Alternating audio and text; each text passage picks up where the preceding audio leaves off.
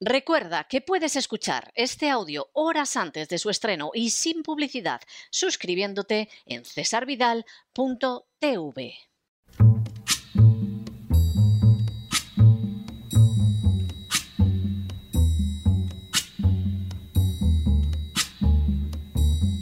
La voz con César Vidal desde el exilio. When the night has come and the land is dark and the moon is the only light we'll see. No, I won't be afraid.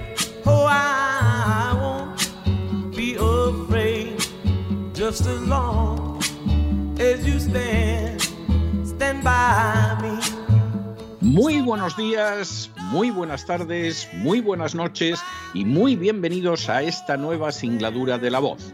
Soy César Vidal, hoy es el miércoles 19 de enero de 2022 y me dirijo a los hispanoparlantes de ambos hemisferios, a los situados a uno y otro lado del Atlántico y como siempre lo hago desde el exilio.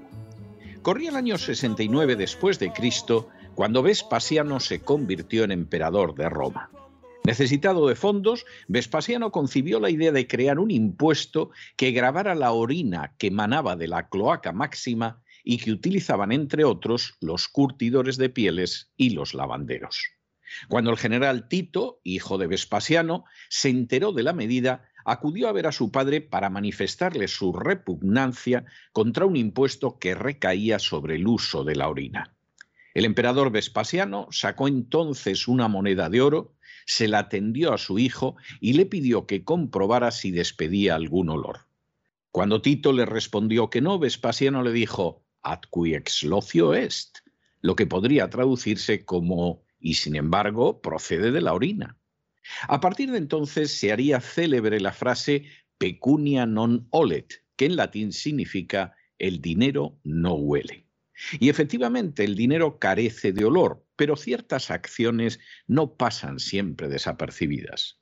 Todavía en la actualidad, los urinarios en Francia, en Italia y en Rumanía son conocidos con el nombre de Vespasianos.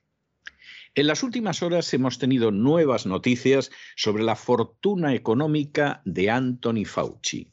Sin ánimo de ser exhaustivos, los hechos son los siguientes. Primero, el 17 de octubre de 2014, la financiación que Estados Unidos dedicaba a crear un arma biológica basada en el SARS se detuvo por el extremo rigor que implicaba. A pesar de todo, en el curso de esta pausa, se permitió a las agencias del gobierno americano continuar la financiación de estos proyectos si la investigación es urgentemente necesaria para proteger la salud pública o la seguridad nacional. Segundo, de esta manera, los proyectos podrían seguir realizándose siempre que el lugar para ello no fuera el territorio de los Estados Unidos, sino territorio extranjero. Tercero, esa circunstancia explica que desde el año 2014 hasta el 2020 el Pentágono siguiera financiando proyectos de este tipo, pero realizados en buena parte en Wuhan, China. Es posible que el temor a que se descubrieran estas actividades explique la enorme agresividad de algunos mandos militares contra el presidente Donald Trump. Cuarto, en mayo de 2016, el Consejo Asesor para la Bioseguridad de Ciencia Nacional, del que formaba parte Anthony Fauci, lanzó una serie de recomendaciones en favor de estudios para la creación de un Potential Pandemic pathogen, es decir, un PPP, es decir, un patógeno potencialmente pandémico. Supuestamente el PPP podía tener beneficios para la salud pública, aunque se reconocía que entrañaba riesgos significativos. Quinto, el 9 de enero de 2017, Obama volvió a autorizar de manera expresa la financiación de armamento biológico basado en el SARS. De esa manera, justo antes de que Trump llegara a la Casa Blanca, se abrió la puerta a utilizar la seguridad nacional como un argumento para continuar con este tipo de investigaciones. Sexto, en el año 2018, la Agencia de Proyectos Avanzados de Pentágono, el DARPA, recibió una propuesta de experimento por parte de la ONG EcoHealth Alliance, bajo el mando de Peter Daszak. Esta supuesta ONG, con sede en Nueva York, tiene como misión oficial la prevención de pandemias y se centra en la investigación científica de las enfermedades generadas por la acción del hombre en la naturaleza. Séptimo, con EcoHealth Alliance colaboran compañías que pertenecen a la Big Pharma, universidades, organizaciones gubernamentales como el Centro para el Control y Prevención de Enfermedades de Atlanta y las mismas Naciones Unidas. Su principal aliado es Anthony Fauci, por ejemplo, en relación con los experimentos de ganancia de función sobre coronavirus de murciélagos de los que surgió el actual coronavirus. Octavo, el proyecto presentado al DARPA en 2018 llamado Defuse, es decir, desactivar, pretendía crear una vacuna para desactivar un coronavirus de última generación que produciría lo que entonces se denominaba enfermedad X.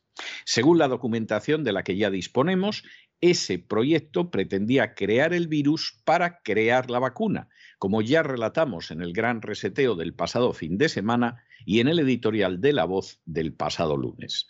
Noveno.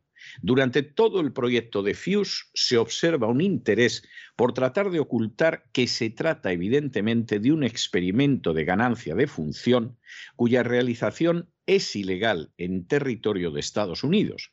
Pero la realidad era innegable y todos los implicados, DARPA, EcoHealth y sus socios, y los institutos de salud de Estados Unidos, dirigidos por Anthony Fauci, no podían evitar esa realidad y se plantearon al final realizar los experimentos fuera de Estados Unidos. Décimo, en ese proyecto de FUSE colaboraban Tal y como se puede ver en su portada, diversas organizaciones como la Universidad de Duke, que trabaja en Wuhan desde hace años, la Universidad de Carolina del Norte, el propio Instituto de Virología de Wuhan, la Agencia Federal Americana de Investigación de Enfermedades en la Vida Natural, el USGS y el Centro de Investigación de Palo Alto. Un décimo. En cuanto a los científicos del proyecto, destacan el director Peter Daszak y especialmente Ralph Baric, el hombre que más sabe de coronavirus en el mundo. Se da la circunstancia de que Baric es el enlace de Anthony Fauci con este mundo ha realizado numerosos trabajos al respecto y ha diseñado una técnica de genética inversa para coronavirus que permite dar vida a virus reales a partir de su código genético, según aparece publicado en la página web oficial del Instituto Tecnológico de Massachusetts. Duodécimo. Buena parte de los datos sobre el experimento para crear el coronavirus se los debemos al propio Baric, que lo relató en la revista del Instituto Tecnológico de Massachusetts y en un artículo publicado en 2015 y titulado El grupo de coronavirus de murciélagos similar al SARS muestra potencial para la emergencia humana. En este último artículo, Baric alertaba del peligro de los experimentos de ganancia de función justo cuando al mismo tiempo pretendía que se los financiara el DARPA. Décimo tercero. También el Instituto Tecnológico de Massachusetts afirmó textualmente, el NIH de Fauci decidió que el riesgo valía la pena y en una decisión potencialmente fatídica financió un trabajo similar al de Baric en el Instituto de Virología de Wuhan, que pronto utilizó su propia tecnología de genética inversa para fabricar numerosas quimeras de coronavirus. En otras palabras, autorización y financiación vinieron directamente de la mano de Anthony Fauci. Décimo cuarto. El proyecto sin duda era muy peligroso, ya que según el memorándum del oficial de Marines Joseph Murphy, en el año 2018 el DARPA lo rechazó. Sin embargo, Anthony Fauci aceptó su realización. Y también, según el informe del oficial de Marines Murphy, a pesar de que tanto el Pentágono como las autoridades sanitarias de Estados Unidos y todos los científicos que participaron en este proyecto de FUSE sabían que las vacunas de ARN mensajero no iban a tener el éxito esperado. Décimo quinto. A pesar de todo ese conocimiento previo, se otorgó ayuda a Pfizer y a Moderna para elaborar las denominadas vacunas que se sabía que no funcionarían como tenían que funcionar, para obtener la autorización de los reguladores sanitarios para fabricarlas, para comercializarlas y luego para llevar a cabo una campaña planetaria de inyecciones. Décimo sexto. En paralelo, al mismo tiempo que se conocía la falta de capacidad de las vacunas de ARNM para controlar el coronavirus, también se conocía la eficacia de tratamientos alternativos como la ivermectina y la hidroxiclocorina. Ambos fármacos fueron identificados como curativos en abril y mayo de 2020 de manera respectiva. Décimo séptimo.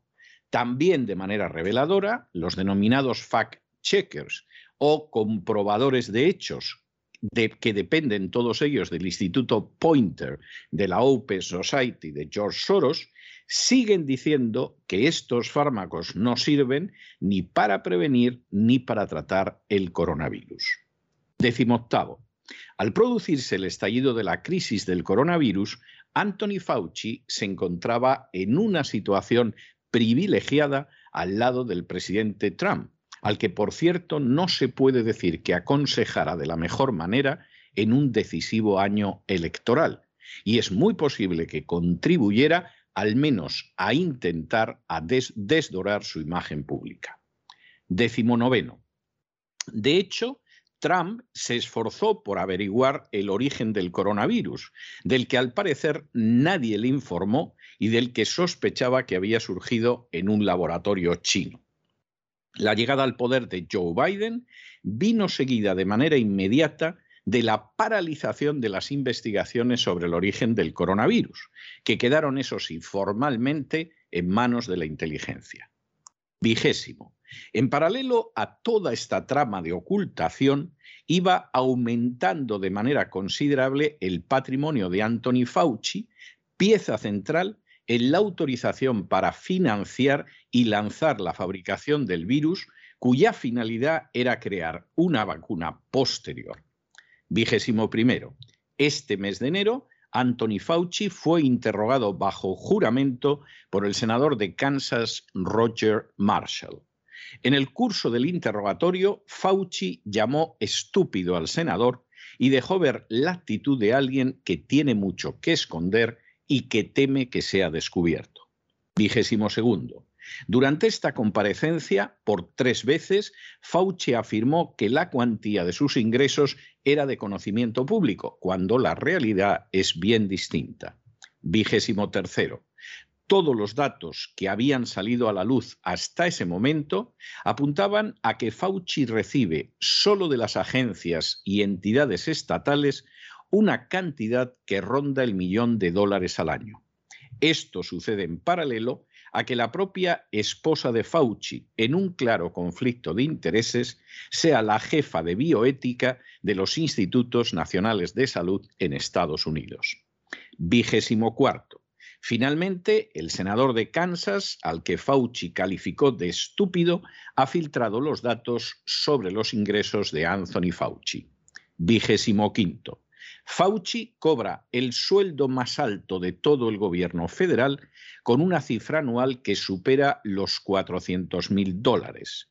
Por lo que se refiere a su esposa, Christine Grady, gana 176 mil dólares al año como jefa del Departamento de Bioética de los Institutos Nacionales de Salud, ONIH. Vigésimo sexto. A esto se añade que desde el año 1984 Fauci ha dirigido el Instituto Nacional de Alergia y Enfermedades Infecciosas y si continúa siendo el asesor médico del presidente Biden hasta el final de su mandato, eso le supondrá unos ingresos de unos dos millones y medio de dólares adicionales. Vigésimo séptimo. Por si lo anterior fuera poco, cuando se retire, la pensión de Fauci será la mayor de Estados Unidos con un monto anual superior a los 350 mil dólares al año. Vigésimo octavo.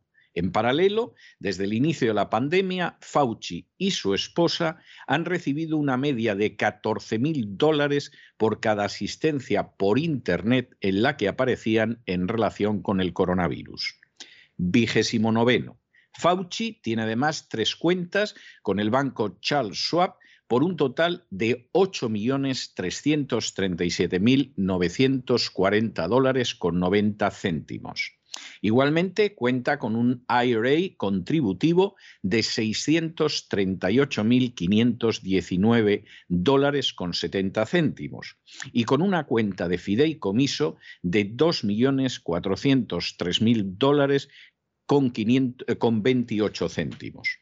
Y trigésimo, el dinero acumulado por Fauci, gracias a sus estrechas relaciones con la Big Pharma, está llevando en la actualidad al senador Marshall a impulsar un proyecto de ley que recibiría el nombre de Ley Fauci y que exigiría que los funcionarios que no son elegidos se vean obligados a presentar su patrimonio de manera que el mismo pueda ser examinado de forma adecuada, lo que hasta ahora no ha sucedido durante décadas con el de Anthony Fauci.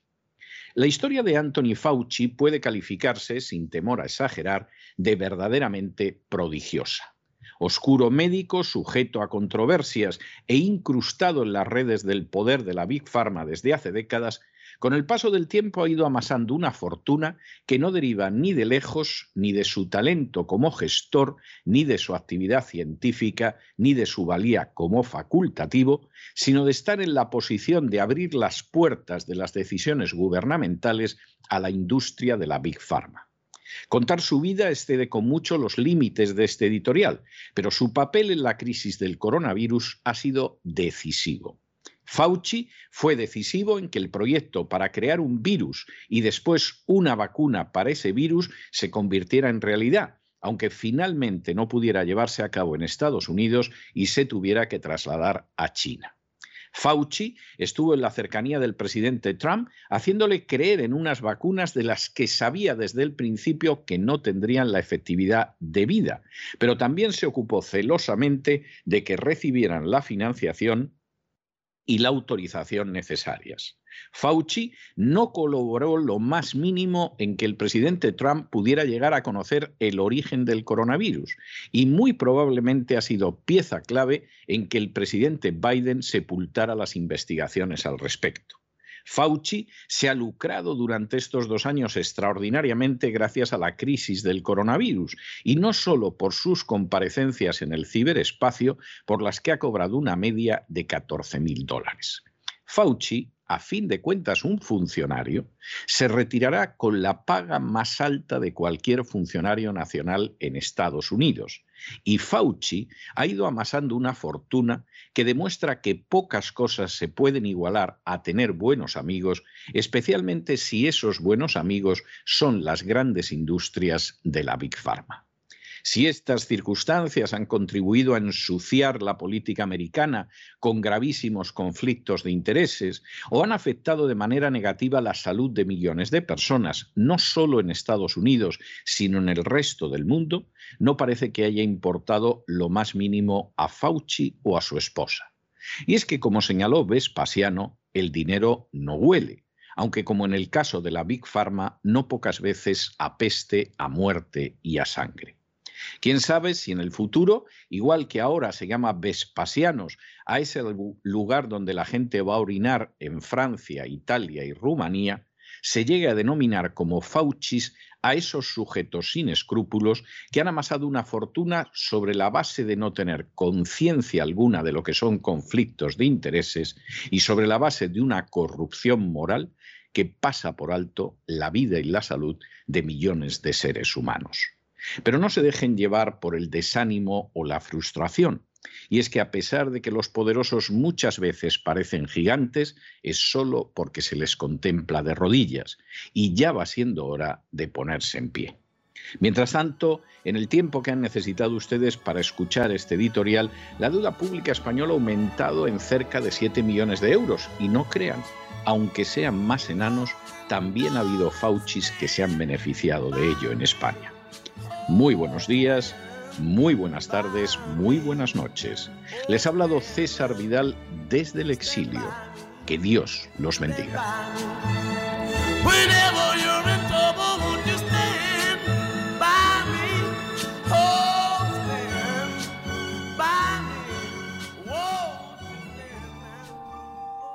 Esta sección está patrocinada por crowdfunding con el siguiente mensaje.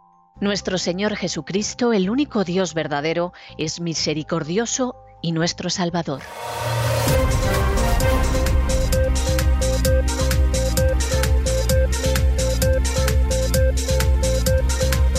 Las noticias del día. Estamos de regreso y estamos de regreso después de ese editorial en el que hemos dado algunas pinceladitas. Ni de lejos quien ahora se dirige a ustedes pretende haber trazado un fresco completo de la vida de Fauci. La vida de Fauci es una vida llena de escándalos. De la época del SIDA, en que colocó, consiguió colocarse en la cresta de la ola, pero con los enfermos del SIDA acordándose de él y de su madre las 24 horas del día. De la época de alguna gripe mira tú casualidad, donde lo hizo rematadamente mal y provocó unas críticas tremendas, pero Fauci, como determinadas sustancias, siempre ha flotado. Lleva desde los años 80 flotando. Y además lleva desde los años 80 teniendo unas relaciones esplendorosas con la Big Pharma. Y claro, en un momento determinado, pues resulta que Obama, después de algún accidente, decide que determinados ensayos de guerra bacteriológica no se lleven a cabo en Estados Unidos, se llevan fuera de Estados Unidos, pero en Estados Unidos no, eh, solo de manera excepcional, por ejemplo, si afectara a la salud pública, si afectara, por ejemplo, a la seguridad nacional, a lo mejor se podría ver, pero de momento salen fuera de Estados Unidos. Y cuando en un momento determinado uno de esos ensayos, en el que tiene que ver bastante el señor Fauci en términos de gestión, no de ponerse a mezclar excrementos de murciélago a ver lo que sacamos, sino en términos de gestión, cuando uno de esos ensayos que es un ensayo que pretende crear un virus para a continuación fabricar la vacuna. Es delicioso, reconozcanlo ustedes se pide al DARPA, que tiene que ver con el Pentágono, que lo financie, bueno, pues el DARPA se lava las manos y el ensayo, además, como no se puede hacer en territorio nacional, ni y además la cobertura del DARPA pues hubiera sido imposible porque el DARPA no está interesado, pues resulta que eso se hace fuera de los Estados Unidos, en China, y de nuevo el papel de Fauci es un papel muy importante. Cuando se crea el virus y a continuación se crea la vacuna, lo que queda muy claro es que la vacuna funcionar, funcionar, lo que se dice funcionar, no va a funcionar. ¿eh? Algo a lo mejor, pero en términos generales eso no va a funcionar como una vacuna, ni mucho menos. Pero aún así, y con ese conocimiento, se consigue que se financie, que se autorice y que se monte una campaña mundial para que todo el mundo se ponga la vacuna gracias a Fauci. Fauci es un personaje esencial. Está ya la crisis del coronavirus. Todavía no sabemos si es que el bicho se aprovechó un día y ya no volvió a casa y, en fin, un sábado noche decidió que se iba esparciendo por ahí o si soltaron el virus para que efectivamente pues, hubiera una situación en la que la gente tuviera que vacunarse. Eso no lo sabemos y no vamos a especular sobre algo que no sabemos porque nosotros jamás especulamos. Cuando apuntamos a hechos es porque los hechos tienen una base fáctica y por eso son hechos. No son imaginaciones, ni especulaciones, ni teorías. A eso se pueden dedicar otros. Nosotros nunca. Pero en un momento determinado el virus sale. ¿Quién tiene a su lado el presidente Trump para enterarse de lo que hay? Hombre, casualidad, casualidad, a Fauci. ¿Y qué hace Fauci durante toda la crisis? Desde luego, al presidente Trump no le dice ni pío. Es más, el presidente Trump intenta enterarse de dónde viene el dichoso virus, que él empieza a sospechar que se ha creado en un laboratorio en China. Pero ni los militares, ni los servicios de inteligencia, ni Fauci, que estaba totalmente al corriente de lo sucedido, le dicen nada a Donald Trump y todo lo contrario, hacen declaraciones, a veces de soslayo, Fauci las hizo varias veces, para dejar a Trump como rufete en Lorca en año electoral. ¡Qué casualidad! ¡Qué casualidad! Hay unas elecciones, en fin, bastante poco decentes. Biden inmediatamente es proclamado como presidente electo, en fin, en medio de un océano de irregularidades. Y una de las primeras cosas que hace Biden, aparte de corroborar que Fauci se queda a su lado, es que liquida la investigación sobre el origen del coronavirus y dice que se la va a entregar a los servicios de inteligencia, con lo cual de esto, pues cuando desclasifiquen papeles, aparte del informe para el DARPA, del oficial de Marines y tal, a lo mejor nos enteramos de más cosas. Por ejemplo, si un día dijeron, oye, que para el 23 de febrero aquí soltáis el virus y, y vamos, nos vamos a forrar. Bueno, pues eso a lo mejor un día lo sabemos. O a lo mejor sabemos que de pronto llegó uno asustado y dijo, Vilus, se ha escapado el virus. No sabemos qué hacer con el virus que escapa. Y entonces, pues, pues nos hemos enterado de que fue algo de casualidad. Esto es algo que de momento no sabemos y desde luego si estamos esperando que lo va a aclarar Biden y los servicios de inteligencia, más vale que tengamos un asiento cómodo para esperar. Pero mientras tanto, Fauci ha ido haciendo una fortuna tremenda desde el momento en que de él dependen muchísimas decisiones que benefician muy directamente a la Big Pharma. Uno puede decir, hombre, se ha tirado dos años, que cada conferencia que daba por Internet o cada intervención que daba por Internet se llevaba en torno a 14 mil dólares, que no está nada mal, no está nada mal. ¿eh? Para media horita, 40 minutos ahí de poner la cara, la verdad es que no está nada mal. Y la mujer tres cuartos de lo mismo. La señora que tiene la edad de su nieta. Es decir, porque Fauci tiene 81 castañas y la señora tiene treinta y tantos años. O sea, y, además hay un conflicto de intereses, vamos, del tamaño de la pirámide de Keops. Pero en principio esta es la historia que hay. Pero Fauci es un personaje siniestro. Y además ha sido un personaje siniestro que cada vez que ha habido un escándalo desde los años 80, oye, eso, eso sí que era defuse, eso sí que era desactivar porque efectivamente el escándalo se desactivaba y Fauci seguía ahí en beneficio de la Big Pharma. Esta última del coronavirus se les ha ido la mano un tanto, está empezando a caerse el relato oficial, ya hay quien empieza a plegar velas, los brutos no, o sea, los brutos siguen ahí diciendo que solo los vacunados son sanos y cosas así, porque es que hay gente que es muy bruta.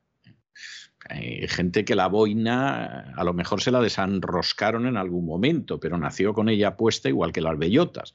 Y entonces, pues efectivamente esta es la, la historia que hay. Y en ese sentido, pues no cabe la menor duda de que Fauci ha hecho un fortunón y es un simple funcionario. O sea, si hubiera sido un médico que dirigía laboratorios, un gran cirujano, etcétera, bueno, pues teniendo en cuenta lo que pueden llegar a cobrar ciertos médicos en Estados Unidos, a lo mejor. Pero si es que es un funcionario, si es que es un burócrata. Punto. Ahora, eso sí, un burócrata con unas conexiones con la Big Pharma y con un papel en toda la historia del coronavirus que es verdaderamente tremendo. Claro, también un burócrata que con 81 años que tiene y con todo el historial que lleva de prácticamente 40 años haciendo lo que quiere, cuando de pronto un senador como el senador Marshall empieza a apretarle el zapato, pues le llaman moron, moron, suste un imbécil a un senador en una comparecencia en el Senado. seguramente porque Fauci pues, se considera por encima del bien y del mal. A Fauci es posible que lo jubile. O lo mismo se muere y como ya supera los 80, pues, pues piensas que se ha muerto, porque claro, Fauci sabe muchas cosas y ha sido esencial en toda esta historia.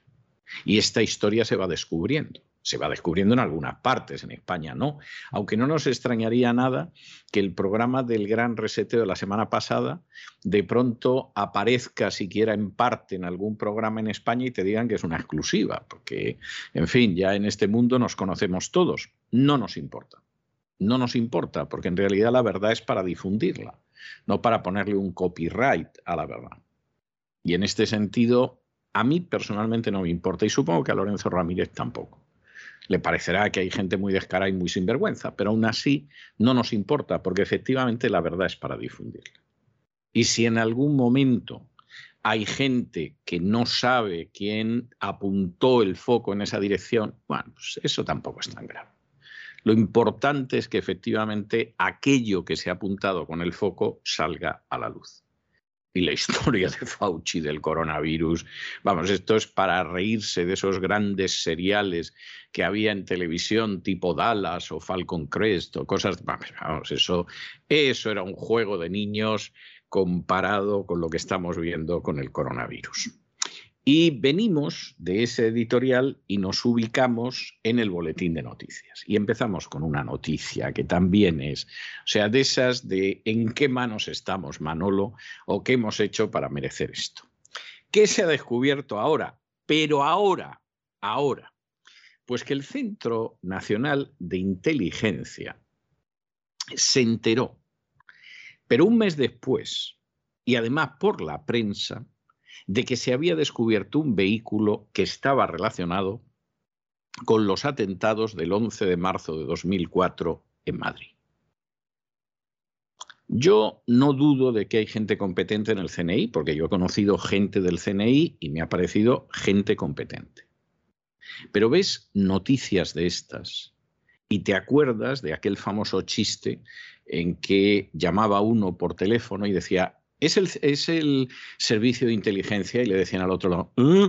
bueno, pues igual. O sea, lees una noticia como esta y te da la sensación de que el chiste es, va uno y telefonea al CNI y le dice, ¿Eh?". pues así, así. Que el Centro Nacional de Inteligencia en España se enterara un mes después, y además por la prensa, de que había aparecido un vehículo que supuestamente estaba relacionado con los atentados del 11 de marzo de 2004 es bochornoso. Claro, también es verdad que es muy posible que toda la culpa no se le pueda achacar al Centro Nacional de Inteligencia. Aquí habrá que ver la coordinación que en un momento determinado hubo entre las fuerzas de seguridad, las fuerzas de inteligencia, los intoxicadores, los que falsificaban pruebas, los medios de comunicación que actuaban de furcias mediáticas y que empezaron a mentir entonces, los que a lo mejor ya entonces pensaban crear los peones negros para luego desactivar los peones negros en el momento oportuno y que no se supiera la verdad, etcétera, etcétera etcétera, etcétera, etcétera. Pero desde luego la noticia es inquietante. Que el servicio principal de inteligencia de una nación, la que sea, en este caso España, pero podría ser cualquiera, se entere de que el mayor atentado terrorista de la historia de su país podría estar relacionado con un vehículo que aparece y se entera con un mes de retraso y por los periódicos, bueno, bueno, bueno, pues te explicas que se produjera el atentado y te explicas muchísimas cosas. Porque evidentemente en los que están no están en lo que están, que decía mi madre. Hijo, no estás en lo que estás. Bueno, pues si no se está en lo que está, pues imagínense ustedes cómo están las cosas. Lo que pasa es que desgraciadamente, desgraciadamente, en España hay muchas cosas y muchas instituciones y muchas personas que no están en lo que están desde hace mucho tiempo. Algunas siglos. En fin, examinamos estas y otras noticias que les afectan con la ayuda inestimable de María Jesús Alfaya. María Jesús, muy buenas noches. Muy buenas noches, César. Muy buenas noches a los oyentes de la voz. El CNI se enteró un mes después y por la prensa del hallazgo de un vehículo relacionado con el 11M. Una nota informativa remitida por el entonces jefe de los servicios secretos, Alberto Saiz, al ministro de Defensa, José Bono, revela la descoordinación con el Ministerio del Interior en las pesquisas. El entonces director de los servicios secretos españoles, Alberto Saiz Cortés, remitió un informe al ministro socialista de Defensa, José Bono, en el que lamentaba que su departamento se hubiera enterado a través de los medios de comunicación y con un mes de retraso del hallazgo de un vehículo en la localidad madrileña de Alcalá de Henares vinculado con los atentados terroristas. Es decir, que el gobierno socialista aparentemente sabía de la existencia de un vehículo aparcado precisamente al lado de la furgoneta Kangoo en la que se hallaron las pruebas, un vehículo relacionado con los atentados, un mes antes que los propios servicios de inteligencia. Y continuamos con este boletín de noticias y esta es otra noticia verdaderamente sensacional.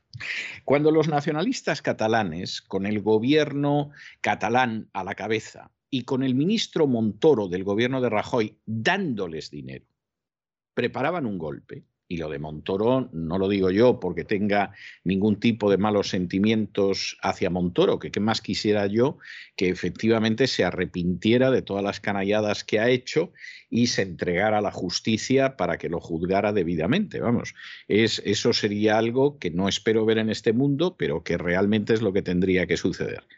Cuando el propio ministro Montoro reconoció ante el Tribunal Supremo que él financió el golpe de Estado de Cataluña, que es muy grave Evidentemente, el golpe de Estado no se movía solo con dinero público, se movía también con otra gente a la que se extorsionaba. Y ahora se ha descubierto que se extorsionó también al Fútbol Club de del Barcelona para que diera una parte del dinero.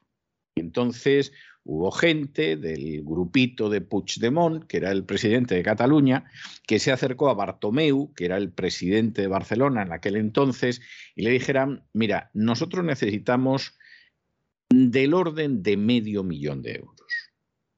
Y necesitamos que nos des el medio millón de euros para poder financiar el golpe. Y la manera en que vamos a ocultar el medio millón de euros, pues es que tú nos contratas a una serie de empleados pues por 120.000 euros al año, etcétera, etcétera. Los empleados ni van a pasar por las oficinas, ni van a trabajar, ni cosa parecida, pero nosotros cobramos ese dinero. Suponemos que a este tipo de gente les darían alguna propinilla, por eso de poner el nombre, pero desde luego esta gente ni iba a trabajar, ni se iba a pasar por las oficinas del Barcelona, etc. ¿Qué hizo Bartomeu cuando le dijeron esto? No crean ustedes que Bartomeu se opuso como si fuera el capitán Trueno. sí, hombre, para un golpe de Estado voy a dar yo dinero del Barcelona. No, no le daban bastante la lata, lo presionaban, etcétera, pero él decía, oye, aquí si queréis el dinero, que me llama el presidente, ¿eh? que me llama el presidente, por esto un montón de pasta. ¿eh? Y entonces la historia al final, no crean ustedes que Bartomeu era un patriota, etcétera, etcétera. Bartomeu hizo cosas horribles con el Barça, como otros que lo han precedido y otros que vendrán después. Hombre, que mucho dinero, que, que, en torno a medio millón de euros no es ninguna tontería. A me llame por lo menos el presidente y que me explique la historia. Medio millón de euros para un golpe de Estado no es ninguna bobada. Y entonces, como en un momento determinado, pues se da la circunstancia de que no, el presidente, pues claro que no quería llamarle. Si te mando a alguien es porque no quiero aparecer yo en esto. Parece mentira, Bartomeu, que no te enteres de lo que es Cataluña. Bueno, pues finalmente, finalmente siguió negándose y parece que ahí quedó la cosa. Ahora, el sistema, reconozcan ustedes que es maravilloso sobre cómo funciona el nacionalismo catalán. Vamos a dar un golpe por supuesto, nosotros no nos gastamos un euro. ¿eh? Nosotros somos catalans y, vamos, ni, ni, un céntimo ponemos. Entonces, vamos a ver, ¿cómo damos el golpe? ¿Cómo reunimos el dinero? Ah, pues una parte la ponga el Montoro. ¿eh? Montoro este, que es un vampiro y le va chupando la sangre a, a los españoles, pues una parte que la ponga el Montoro. ¿eh? Y entonces le llaman a Montoro y le dicen, ah, necesitamos este dinero, tal, y Montoro dice, sin ningún problema. Yo vacío más los bolsillos de los españoles y os doy el dinero. Montoro que tendría que estar en la cárcel por malversación de fondos públicos y por apoyar un golpe de Estado. ¿Eh? pero ahí apareció Cristóbal Ricardo Montoro, que nos enteramos que de segundo nombre se llamaba Ricardo, como su hermano. Parece ser que en la familia mucha imaginación no tenía, ¿no? O eran muy devotos de San Ricardo, o había un tío por ahí, Ricardo, en la familia Montoro, que decidieron poner a los hijos el nombre, en fin, cualquiera sabe, cosas raras de estas que pasan en ciertas partes de España. Bueno, una parte la pone el Montoro. Es decir, roba a los españoles para dárnoslo a los golpistas. Otra parte, bueno, pues otra parte que la ponga el Barça, ¿ah? porque el Barça es más que un club. ¿ah? Y entonces, pues nada, que se invente unos contratos de gente que no va a aparecer por el Barça en la vida y le sacamos medio millón. Y aquí Bartomeu dice, ahora, hosti tú, que medio millón es medio millón. ¿ah? Y entonces, que me llama el presidente, ¿eh? pero el presidente no estaba para pillarse los dedos y no llama. ¿Y a cuántos desgraciados no les sacarían dinero los nacionalistas catalanes para dar el golpe? El más fácil, Montoro. Porque como el dinero era el que él sacaba gracias a sus sicarios de la agencia tributaria los pobres españoles, ese fue el más fácil. Pero ¿cuánto dinero no sacarían a pobres desdichados para el golpe? ¿Y qué habrá pasado con ese dinero después del golpe? Porque desde luego el que le sacaron a Montoro no lo han devuelto. Y el que hayan sacado a otros, no veo yo a Puigdemont y a otros devolviendo el dinero y diciendo, como no ha salido bien el golpe, pues os devolvemos el dinero, ¿no? Como al final Pepita y yo no nos hemos casado, pues devolvemos los regalos.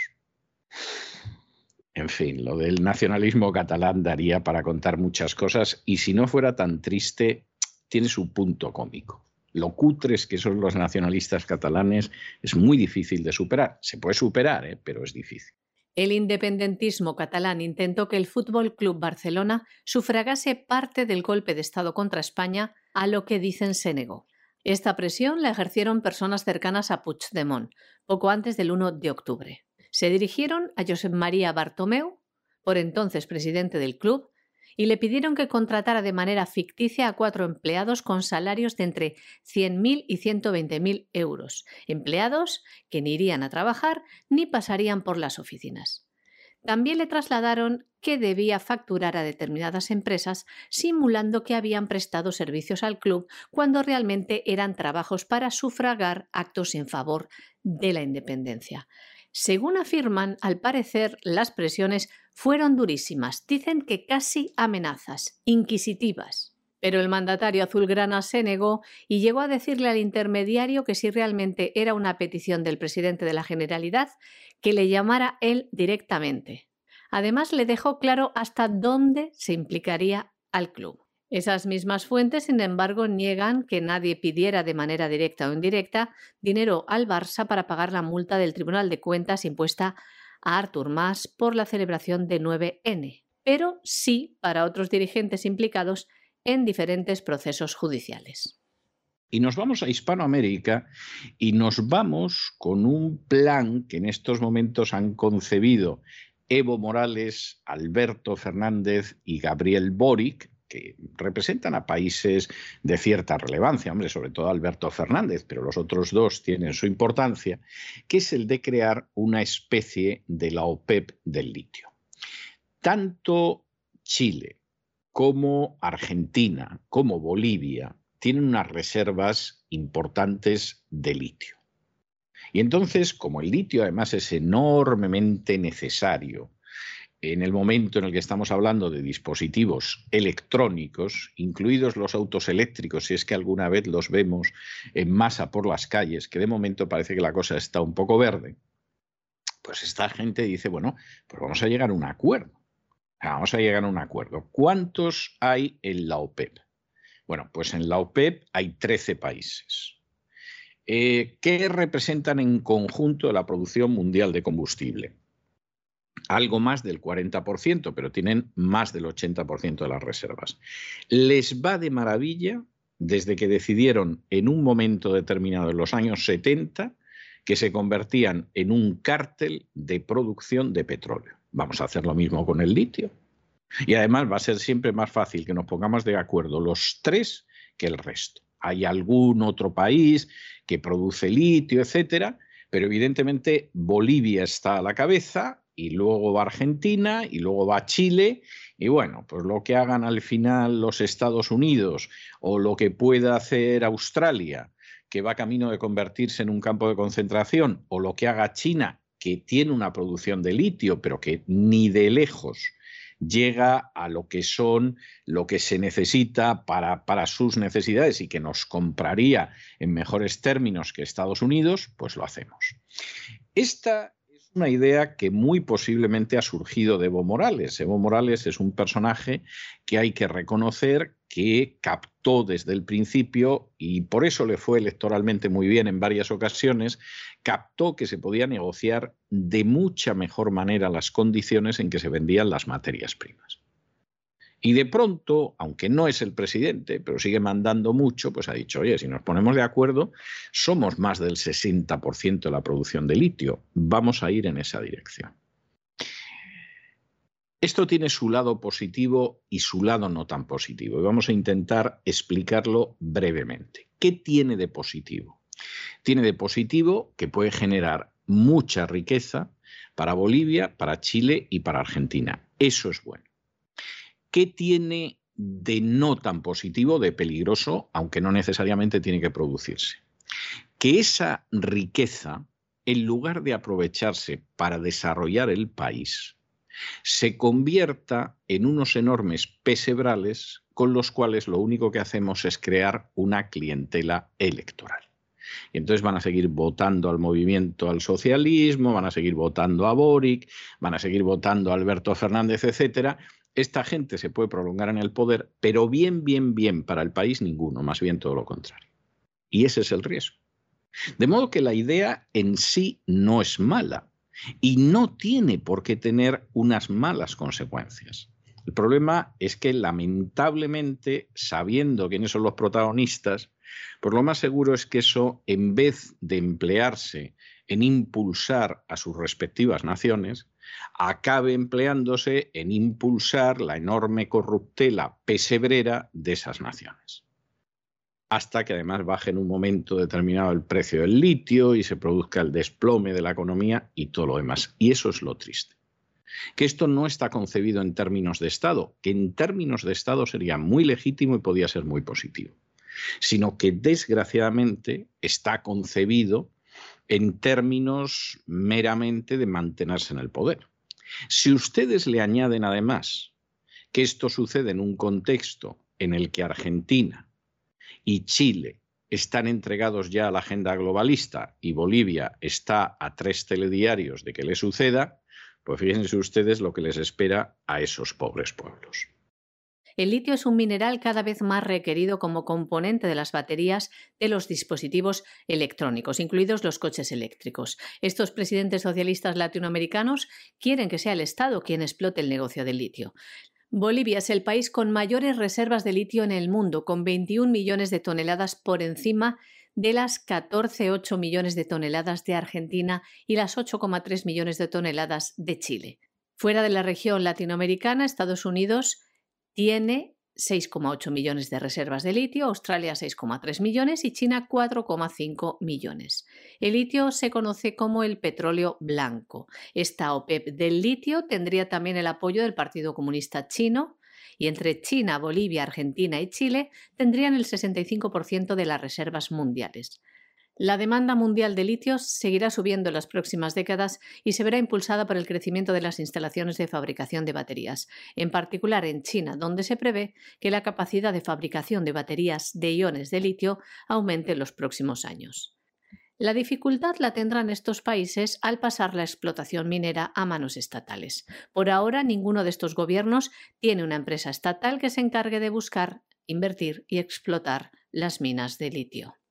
Bueno, y en una conferencia de prensa, Ingrid Betancourt acaba de lanzar su precandidatura presidencial en Colombia, nada más y nada menos que 20 años después de su secuestro. Para muchos, teniendo en cuenta que esto sucedió hace dos décadas, efectivamente es para preguntar, ¿y esta señora Betancourt quién es? ¿Alguna francesa o algo así? Bueno, Ingrid Betancourt era una ciudadana colombiana a la que hace 20 años secuestraron las gentes de las FARC, que algunos consideran que están extintas formalmente, porque ahí siguen los narcoterroristas, y efectivamente la liberación de Ingrid Betancourt en un momento determinado provocó una reacción internacional muy importante entre otras cosas porque no estaba tan disparada la actividad de las FARC. Y entonces lo de Ingrid Betancourt efectivamente hace 20 años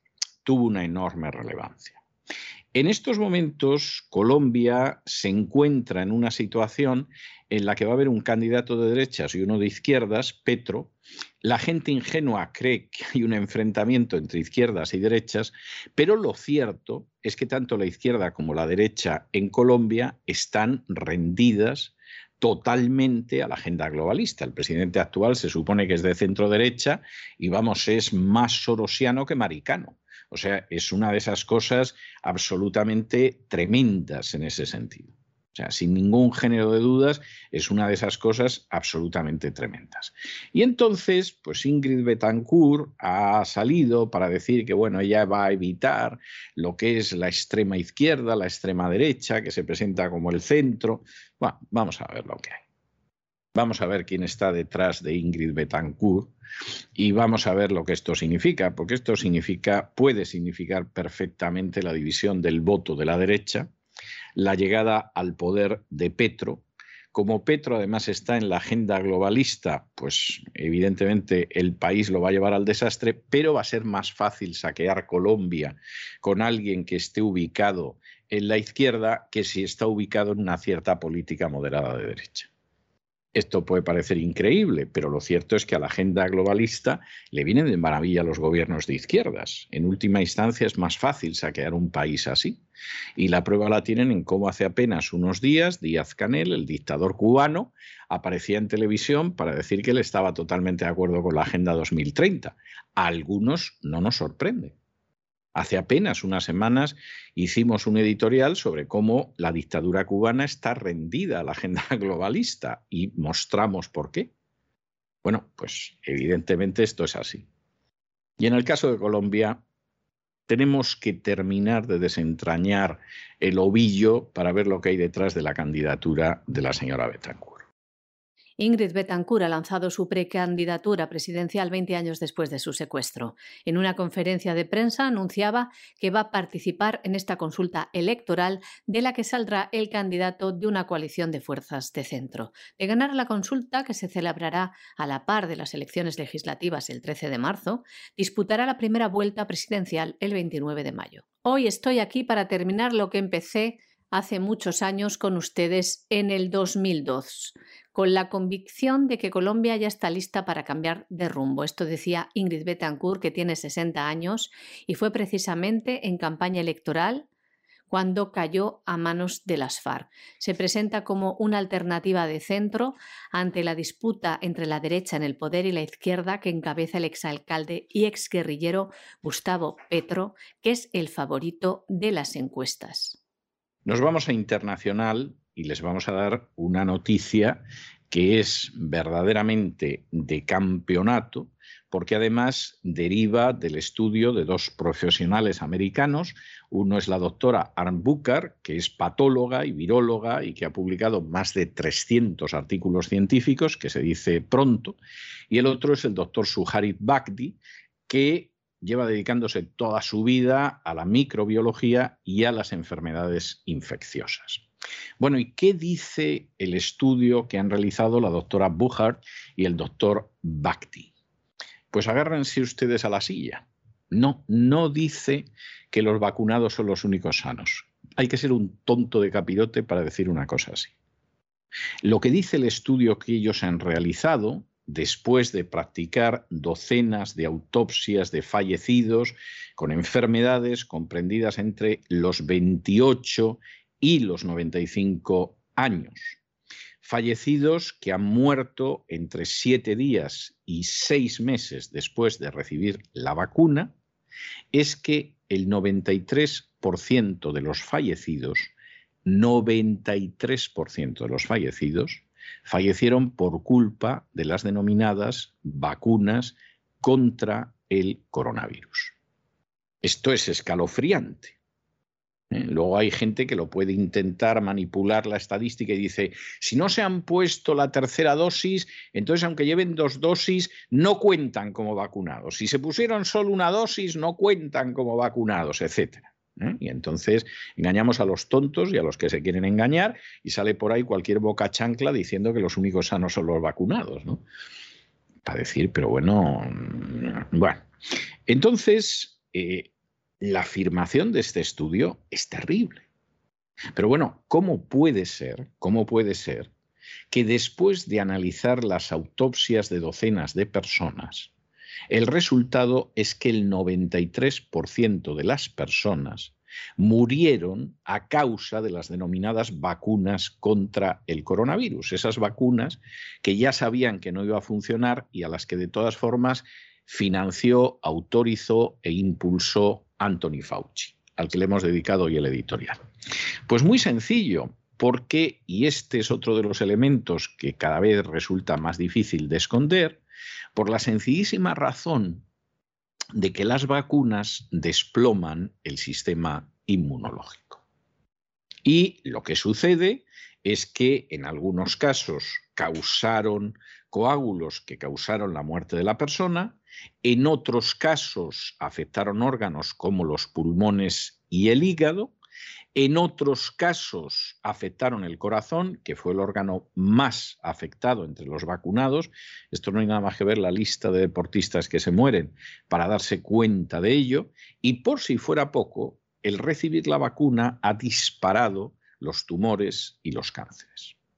Y en este sentido, pues evidentemente, si tú en un momento determinado, aparte de esos efectos secundarios, resulta que deprimes el sistema inmunológico, la gente se muere. La cifra es terrible. En este estudio, insistimos, de gente muy competente, no de un boca chancla detrás de un micrófono, lo que aparece es que el 93% de los muertos una vez que se les hace las autopsias, no que los entierran deprisa y corriendo sin autopsias, no que los queman, etcétera, etcétera, el 93% murieron a causa de las vacunas contra el coronavirus. Es verdaderamente un dato tremendo. ¿Esto nos sorprende? No, esto no nos sorprende. ¿Y por qué no nos sorprende? Pues porque el 21 de junio del año pasado, el 21 de junio del año 2021, le hicimos una entrevista a la doctora María José Martínez Albarracín y nos dijo lo mismo. Es decir, esto no es que haya dos americanos prestigiosos que han publicado, uno de ellos más de 300 artículos científicos, y en España no se ha dado cuenta nadie. No, en España se ha dado cuenta mucha gente. Algunos hablan y otros prefieren callar. Pues no quieren problemas pero es que la gente se muere. Bueno, ah, yo no quiero líos. Posiblemente una de las subespecies más repugnantes de la cultura hispana sea el yo no quiero líos. Eh, vacuna a los niños que yo no quiero líos. Vacuna a los niños que vamos a comer con los papás y yo no quiero líos. Esto es así, pero no lo cuentes que yo no quiero líos. El no quiero líos es uno de los personajes más babosos y repugnantes de la cultura hispánica a uno y otro lado del Atlántico. Luego está la gente que efectivamente jugándose el tipo, ah, sí, la historia de España está llena de fusilados, quemados y exiliados, ¿no? Pero hay gente que efectivamente se juega el tipo y dice la verdad, como en su día, que hace bastante tiempo, fue en junio del año pasado, pudimos escuchar a la doctora María José Martínez Albarracín diciendo lo mismo. Y hace apenas unos días dimos la noticia a finales de la semana pasada, pues resulta que contamos cómo la autoridad médica de la Unión Europea, la, autoridad que tiene que ver con las medicaciones, decía, no se pongan ustedes la tercera vacuna porque puede tener un riesgo de que les deprima el sistema inmunológico. Y lo decía un sujeto que solo unas semanas antes había recomendado que todo el mundo fuera a por la vacuna de refuerzo, a por la tercera dosis. Y de pronto aparece y dice, bueno, piénsenlo, porque es que puede tener el efecto de que reduce el sistema inmunológico, la capacidad del sistema inmunológico. Pues según este estudio, ya lo creo que lo reduce el 93% de los muertos murieron a causa de las denominadas vacunas, no del coronavirus. Vacunas que Fauci y Tutti Quanti sabían desde el principio que no iban a funcionar. A pesar de lo cual, crearon un virus para luego crear la vacuna y comercializarla. Es una historia verdaderamente ejemplar. Si esto acaba Y desde luego aquí no rinden responsabilidades ni la Big Pharma, ni los políticos, ni los medios de comunicación. Verdaderamente es que este planeta no tiene esperanza. Ya puede venir lo que sea, hasta ese, ese objeto espacial que se iba a estrellar contra la Tierra y que finalmente ha pasado de largo y no nos ha tocado siquiera por la misericordia de Dios. Pero puede pasar cualquier cosa. Es terrible más del 90% muriendo no por no estar vacunados, sino porque te pusieron la vacuna y la vacuna ha reducido tu capacidad de sistema inmunológico. Escalofriante. Escalofriante. No sabemos qué hará eh, la gente que se dedica a inducir a los demás a vacunarse y esto cuando esto acabe saliendo a la luz, ¿no? Decía Eugenio Montes, hablando de Dionisio Ridruejo, que se arrepentía de haber estado en el bando ganador de la guerra civil, y Eugenio Montes decía, bueno, pues si se arrepiente de haber estado en el bando ganador, en el bando en el que estuvo, eso solo tiene dos soluciones. Si no es creyente, pegarse un tiro. Y si es creyente, se supone que católico, claro, meterse en la trapa, es decir, hacerse monje trapense. Bueno, vamos a pedir a la gente que ha dicho lo que ha dicho de las vacunas y ha instado a vacunarse y ha maldecido a los que no se vacunan, que se peguen un tiro, ni se nos pasaría por la cabeza. Que se hagan trapenses no lo vemos tampoco. Queridas, queridos, etcétera, no, no lo vemos tampoco, pero no estaría mal que en algún momento dijeran, pues me equivoqué, me equivoqué. Hasta podría decir, fui un irresponsable y me equivoqué. No lo esperamos, pero es lo menos que cabría esperar. En Estados Unidos, a través de un estudio en autopsias, estas han revelado que el 93% de las personas murieron a causa de las vacunas contra el COVID-19. Fueron los familiares de los fallecidos a quienes les parecía extraño que su familiar, que se encontraba perfectamente antes de la vacunación, muriese días o meses después algo que relacionó evidentemente con la inoculación de este medicamento llamado vacuna. Decidieron acudir a médicos y forenses para saber de qué habían muerto sus familiares. Estos especialistas llegaron a una conclusión. La vacuna contra el COVID-19 les había provocado la muerte. Los fallecidos eran personas que habían muerto en casa, en eventos deportivos, en el coche o en el trabajo. Este estudio lo llevaron a cabo dos profesionales, la doctora Arne Buckhart, que es patóloga y viróloga que ha publicado más de 300 artículos científicos, y el doctor Shakarit Brakti, que ha dedicado toda su vida a la práctica y la investigación de la microbiología y las enfermedades infecciosas. En total practicaron 70 autopsias los fallecidos tenían edades comprendidas entre los 28 y los 95 años y habían muerto entre 7 días y 6 meses después de recibir la vacuna. Lo que descubrieron fue aterrador. Al 93% de ellos les había matado la vacuna contra el COVID-19. Estos expertos también descubrieron que la inyección indujo la formación de coágulos que causaron la muerte de 14 de 15 víctimas. Los doctores también encontraron un ataque autoinmune en los tejidos de diversos órganos vitales. El órgano más afectado fue el corazón, pero también se vieron afectados otros órganos como pulmones y el hígado. Cuatro de las víctimas de las vacunas solo recibieron una dosis, pero con cada inyección el sistema inmunitario empeora progresivamente.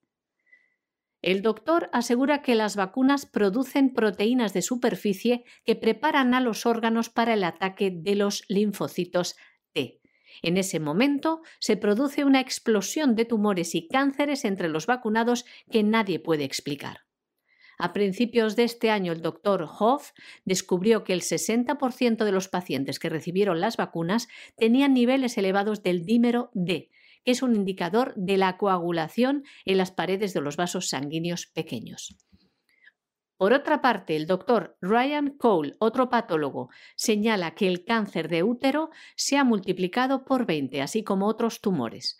Cole señala que las vacunas no estimulan a los pacientes a producir IgA secretora, que es la primera línea de defensa que mantiene una respuesta inmune equilibrada. Cole sostiene que los infiltrados de células T en la población vacunada son destructivos para el tejido y trabaja en un estudio para comprobar cómo se deposita la proteína de superficie en los órganos en el lugar de las inyecciones. En los tejidos que rodean los vasos sanguíneos hay una importante acumulación de células T. Los eventos inflamatorios en los vasos sanguíneos pequeños se caracterizan por la abundancia de células T, y de células endoteliales muertas, lo que a su vez da lugar a coágulos sanguíneos.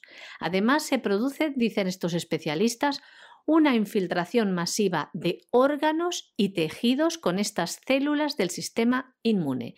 El corazón es el principal órgano implicado, pero la coagulación puede producirse en cualquier parte, desde el cerebro hasta los vasos sanguíneos.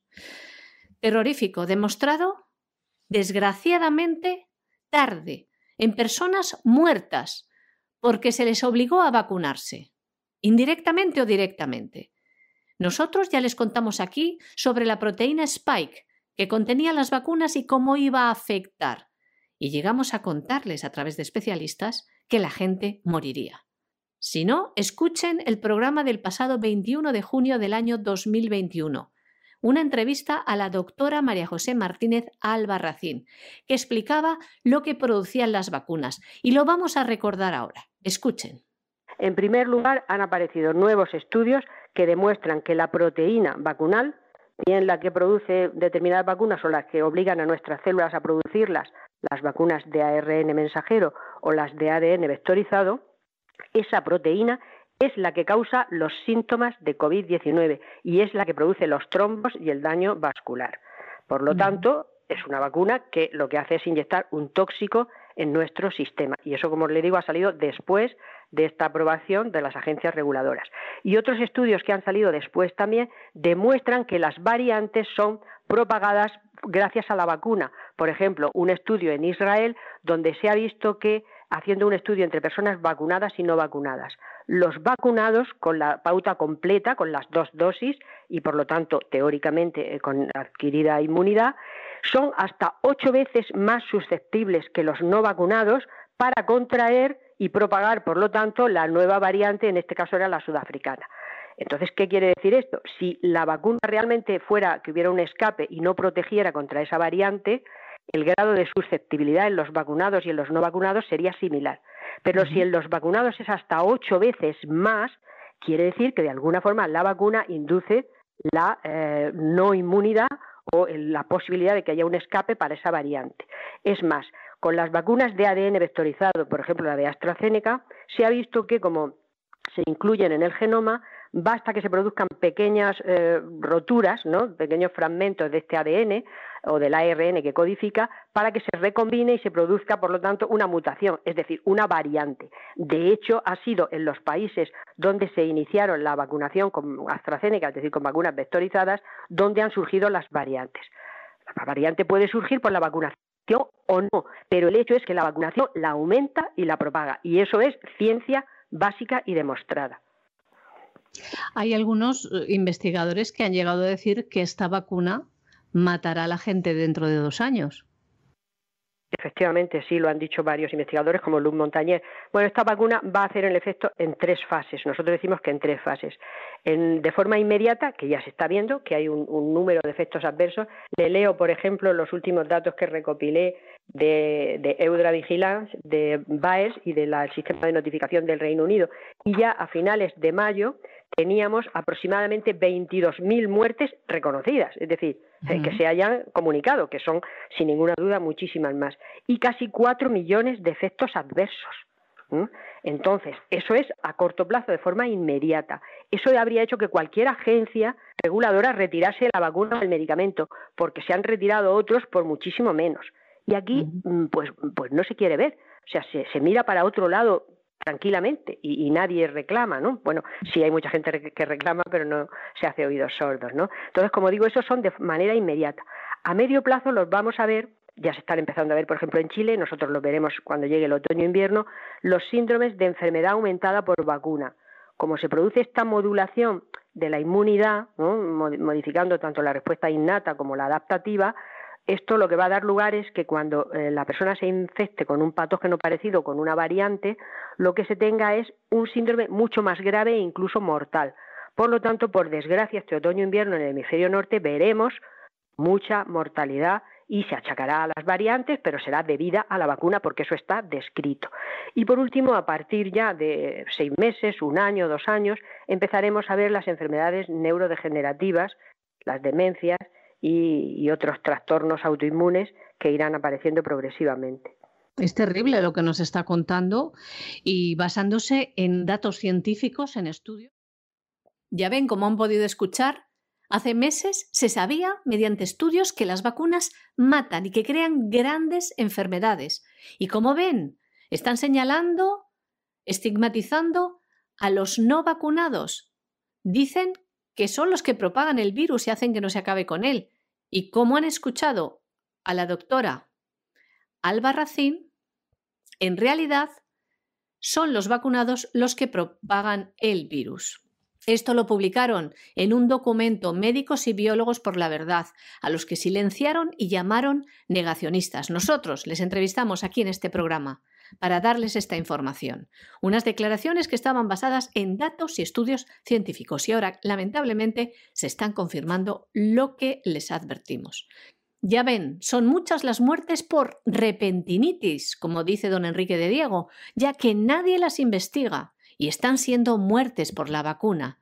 Diagnóstico, ha muerto de un paro cardíaco. La víctima, enterrada, sin posibilidad de autopsia. Ya ven, el crimen perfecto. Estamos ante un auténtico genocidio sobre el que hay que pedir responsabilidades. Bueno, y ahora hemos entrado en otra que no tiene en absoluto desperdicio, y es que el USA Today, que es una especie de holding, de conglomerado mediático en Estados Unidos, pues ha decidido lanzar una campaña en la que no solo pretende normalizar la paidofilia, sino que además pretende que se le quiten los hijos a los padres.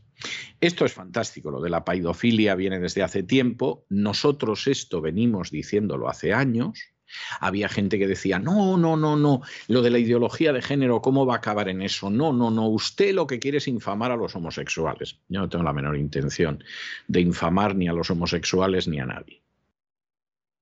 Pero que esto se veía venir, hombre, llevo diciéndolo una década y media larga porque se veía venir y porque había gente que además no lo ocultaba. Michel de Foucault no lo ocultaba.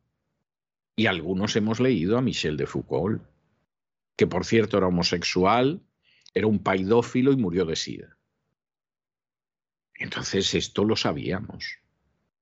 Y aquí en Estados Unidos, de vez en cuando, ya se van descolgando y dicen, no, no, el paidófilo no es un abusador, el paidófilo es que le gustan los niños, ¿no? Y dices, bueno, vamos a ver, pero ¿cómo va usted a tolerar que un sujeto de 30 años mantenga relaciones sexuales con niños, que en muchos casos no es que sean niños y menores, son bebés, pero en qué monstruosidad estamos pensando? Pero esa campaña ya ha empezado. Y quien ahora se dirige a ustedes hace más de 15 años que advirtió de ello. Yo dediqué algún editorial de la época en que estaba en COPE dirigiendo la linterna a ese tema. Y hubo gente que dijo, este, este ha perdido los papeles de Lira, ya estamos en ello.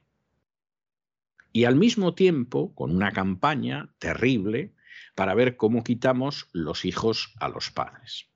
Aquí ha entrado y es que hay gente que es muy torpe y a veces hay gente que se pone a tener confianza en determinados personajes por eso de que son del mismo club y como no se sabe el mundo en el que se vive, sino que se vive en, el, en Matrix, pues las consecuencias son terribles.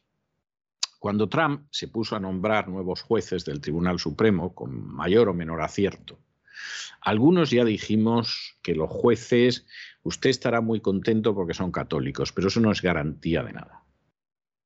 En el caso de Kavanaugh se vio inmediatamente. Y, es que se veía venir antes de que lo designaran. Sigan ustedes la carrera de Kavanaugh y es para llorar. ¿eh?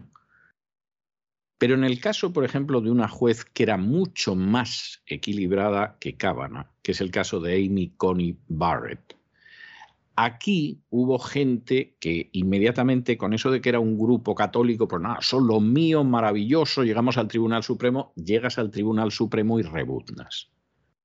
Porque nadie, porque pertenezca a una determinada confesión, tiene una especie de unción especial. los que creen que hay solo una iglesia única fuera de la cual no hay salvación y encima es la suya, pues esta, esta parida se la creen. Y eso los convierte en potencialmente muy peligrosos.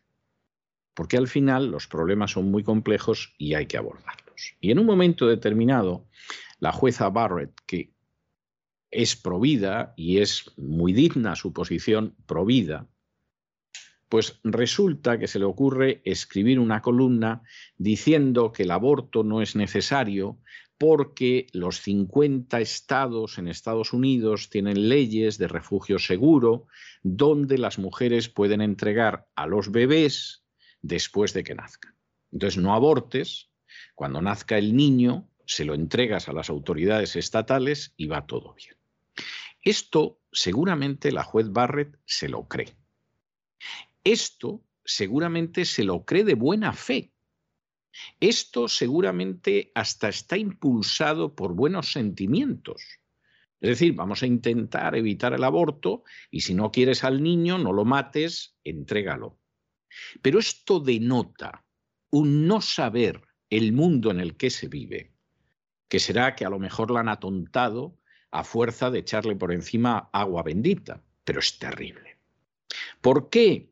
Pues porque la juez Barrett, insistimos, y lo hacemos sin ironía, seguramente con las mejores intenciones, con el mayor deseo de salvar vidas de niños, etcétera, etcétera, está entregando en manos de los estados a las criaturas. Y en el momento en el que tú empiezas a entregar los niños en manos de los estados, vas a ver cómo se los llevan incluso de los padres que los quieren tener. Y alguno dirá, ya está usted exagerando, sí, exagerando como lo de la paidofilia, que lo dije hace más de década y media. Exagerando. Vean ustedes el último programa de la mafia feminista con Cristina Seguí en cesarvidal.tv, justo el de la semana pasada. Y verán lo que significa que de pronto el equivalente a los estados en Estados Unidos, que son las comunidades autónomas en España, se queden con los niños. Y cómo esos niños se convierten en carne de abuso sexual a manos de los paidófilos. Y cómo encima resulta que hay incluso grupos de monjitas que colaboran en esta historia piadosamente porque hay subvenciones. Vean ustedes ese programa, es un programa muy desagradable, no se lo voy a ocultar, es un programa profundamente desagradable, el último programa de la mafia feminista de Cristina Seguí, pero es un programa que hay que ver. Y aquí la juez Barrett se ha columpiado, ha patinado de la manera más bochornosa, pues no sabe el mundo en el que vive. Y la gente de USA Today sí que lo sabe. Y efectivamente se frota las manos y dice, eso, eso, entregadnos a los niños, que se van a enterar los niños, porque hay imbéciles como la jueza Barret, que seguramente es una buena persona y será una buena madre y va a misa todos los domingos, pero es tonta de capirote, pues no tiene ni idea del mundo en el que vive. Y se cree que haciendo ciertas cosas acabas llevando al mundo a la santidad. Hombre, no pide la Inquisición como sus correligionarios durante siglos, que es un gran avance, pero cuando de pronto piensas en soluciones mágicas de este tipo, pues evidentemente son disparates. Es como cuando hubo una época, hace no muchos años, que hubo grupos católicos que dijeron, vamos a acabar con el divorcio en la sociedad. Y tú les preguntabas, ¿y cómo? Y te decían, poniendo una multa al que se divorcie. Y tú decías, pero bueno, esta gente es así de tonta, es tonta de nacimiento, se entrena, les dan un cursillo para ser tontos después de la misa dominical, ¿qué pasa? O sea, ¿qué pretende usted? Va a acabar con los divorcios poniendo una multa al que se divorcie. O sea, cuando se produzca un divorcio, que se va a divorciar igual, porque ustedes no parece que tengan la menor idea de, cómo hacer que los matrimonios sobrevivan, ni mucho menos, Encima esa persona que tiene esa desgracia y ese fracaso personal a las espaldas, va usted y le pone una multa. No. ¿Ustedes dónde viven? ¿En la cueva de Platón o qué? Y realmente eh, esto es algo terrible. La lucha a favor de imponer la paidofilia ya ha empezado. Para poder contar con la carne fresca de los niños hay que conseguir que se los quiten a los padres. Los que impulsan esto saben perfectamente lo que están haciendo y lamentablemente gente de buenas intenciones que está enfrente, a veces se les ocurren unas ideas de casquero, como se dicen en España, que lo único que hacen es favorecer tremendamente el mal, como sucede con la jueza Barrett. Porque no basta con las buenas intenciones, de las que dice un refrán castellano que está empedrado el camino hacia el infierno. Hay que tener también un poquito de inteligencia. Las noticias que les traemos hoy enmarcadas en Estados Unidos son la constatación de cómo los medios manipulan a la población al dictado de sus amos y por dinero. En los Estados Unidos los medios han lanzado campañas disfrazadas como noticias, por ejemplo, para acabar con la paternidad y que los niños sean propiedad del Estado, u otras cosas terribles que tratan de normalizar con estas campañas mediáticas la pedofilia. Medios que dan a sus lectores la sensación de diversidad, pero en realidad todos forman parte del mismo conglomerado mediático. Gannett Co. Incorporated, que cotiza en bolsa, es el mayor editor de periódicos de los Estados Unidos y llega a más de 173 millones de personas al mes con cientos de medios subsidiarios. La Network USA Today controla más de 260 marcas de periódicos locales diarios. Las empresas de servicios de marketing digital Rich Local, WorldStream, Thrive Hive y la empresa de medios de comunicación del Reino Unido, NewQuest.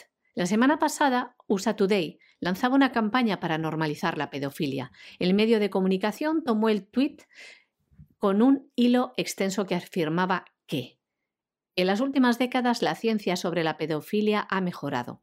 Uno de los descubrimientos más significativos es que la pedofilia está probablemente determinada en el útero, aunque los factores ambientales pueden influir en que alguien actúe sobre un impulso de abuso.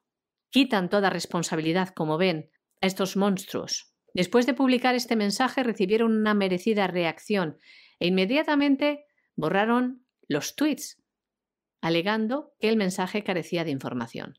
Pero mantuvieron el artículo que habían publicado, que fue la alegría de los pedófilos.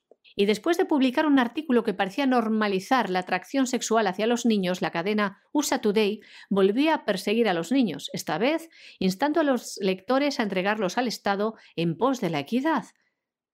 En una columna titulada California debería abolir la paternidad en nombre de la equidad. El medio afirmaba sin reparos que si California va a lograr alguna vez una verdadera equidad, el Estado debe exigir a los padres que regalen a sus hijos. En este artículo el autor afirma que los hijos de padres ricos tienen privilegios que arrastran a lo largo de décadas, lo que fomenta una sociedad desigual. Para ello, este autor quiere crear la perfecta igualdad comunista, haciendo que sea ilegal crear a los propios hijos. Les leemos parte de este artículo del articulista Joe Matthews. Mi solución, hacer que criar a sus propios hijos sea ilegal. Es simple. Y mientras esperamos que se apruebe la legislación, podemos actuar ahora. Los ricos y los pobres deben intercambiar niños y los propietarios de viviendas podrían intercambiar niños con sus vecinos sin hogar. Hoy en día, una política de orfandad universal se alinea con poderosas tendencias sociales que apuntan a un menor interés en la familia. Los californianos son más lentos para casarse, están teniendo menos hijos. Nuestra tasa de natalidad está en su punto más bajo de los, todos los tiempos. Y seguía diciendo, mi propuesta también debería ser políticamente unificadora, encajando mano a mano con las políticas más apreciadas de progresistas y trumpianos por igual. La introducción del antirracismo y la identidad de género en las escuelas por parte de la izquierda se enfrenta a una amarga reacción de los padres. Poner fin a la paternidad pondría fin a la reacción violenta, ayudando a desmantelar la supremacía blanca y las normas de género obsoletas. Los demócratas también tendrían la oportunidad de construir un nuevo pilar de la red de seguridad, un sistema de crianza de niños llamado cuidado de crianza para todos. Recordamos que algo así también han dicho los podemitas aquí en España. A la derecha, los republicanos están felices de deshacerse de los derechos de los padres en pos de sus mayores pasiones, como violar los derechos de los inmigrantes, de los migrantes, perdón, dice.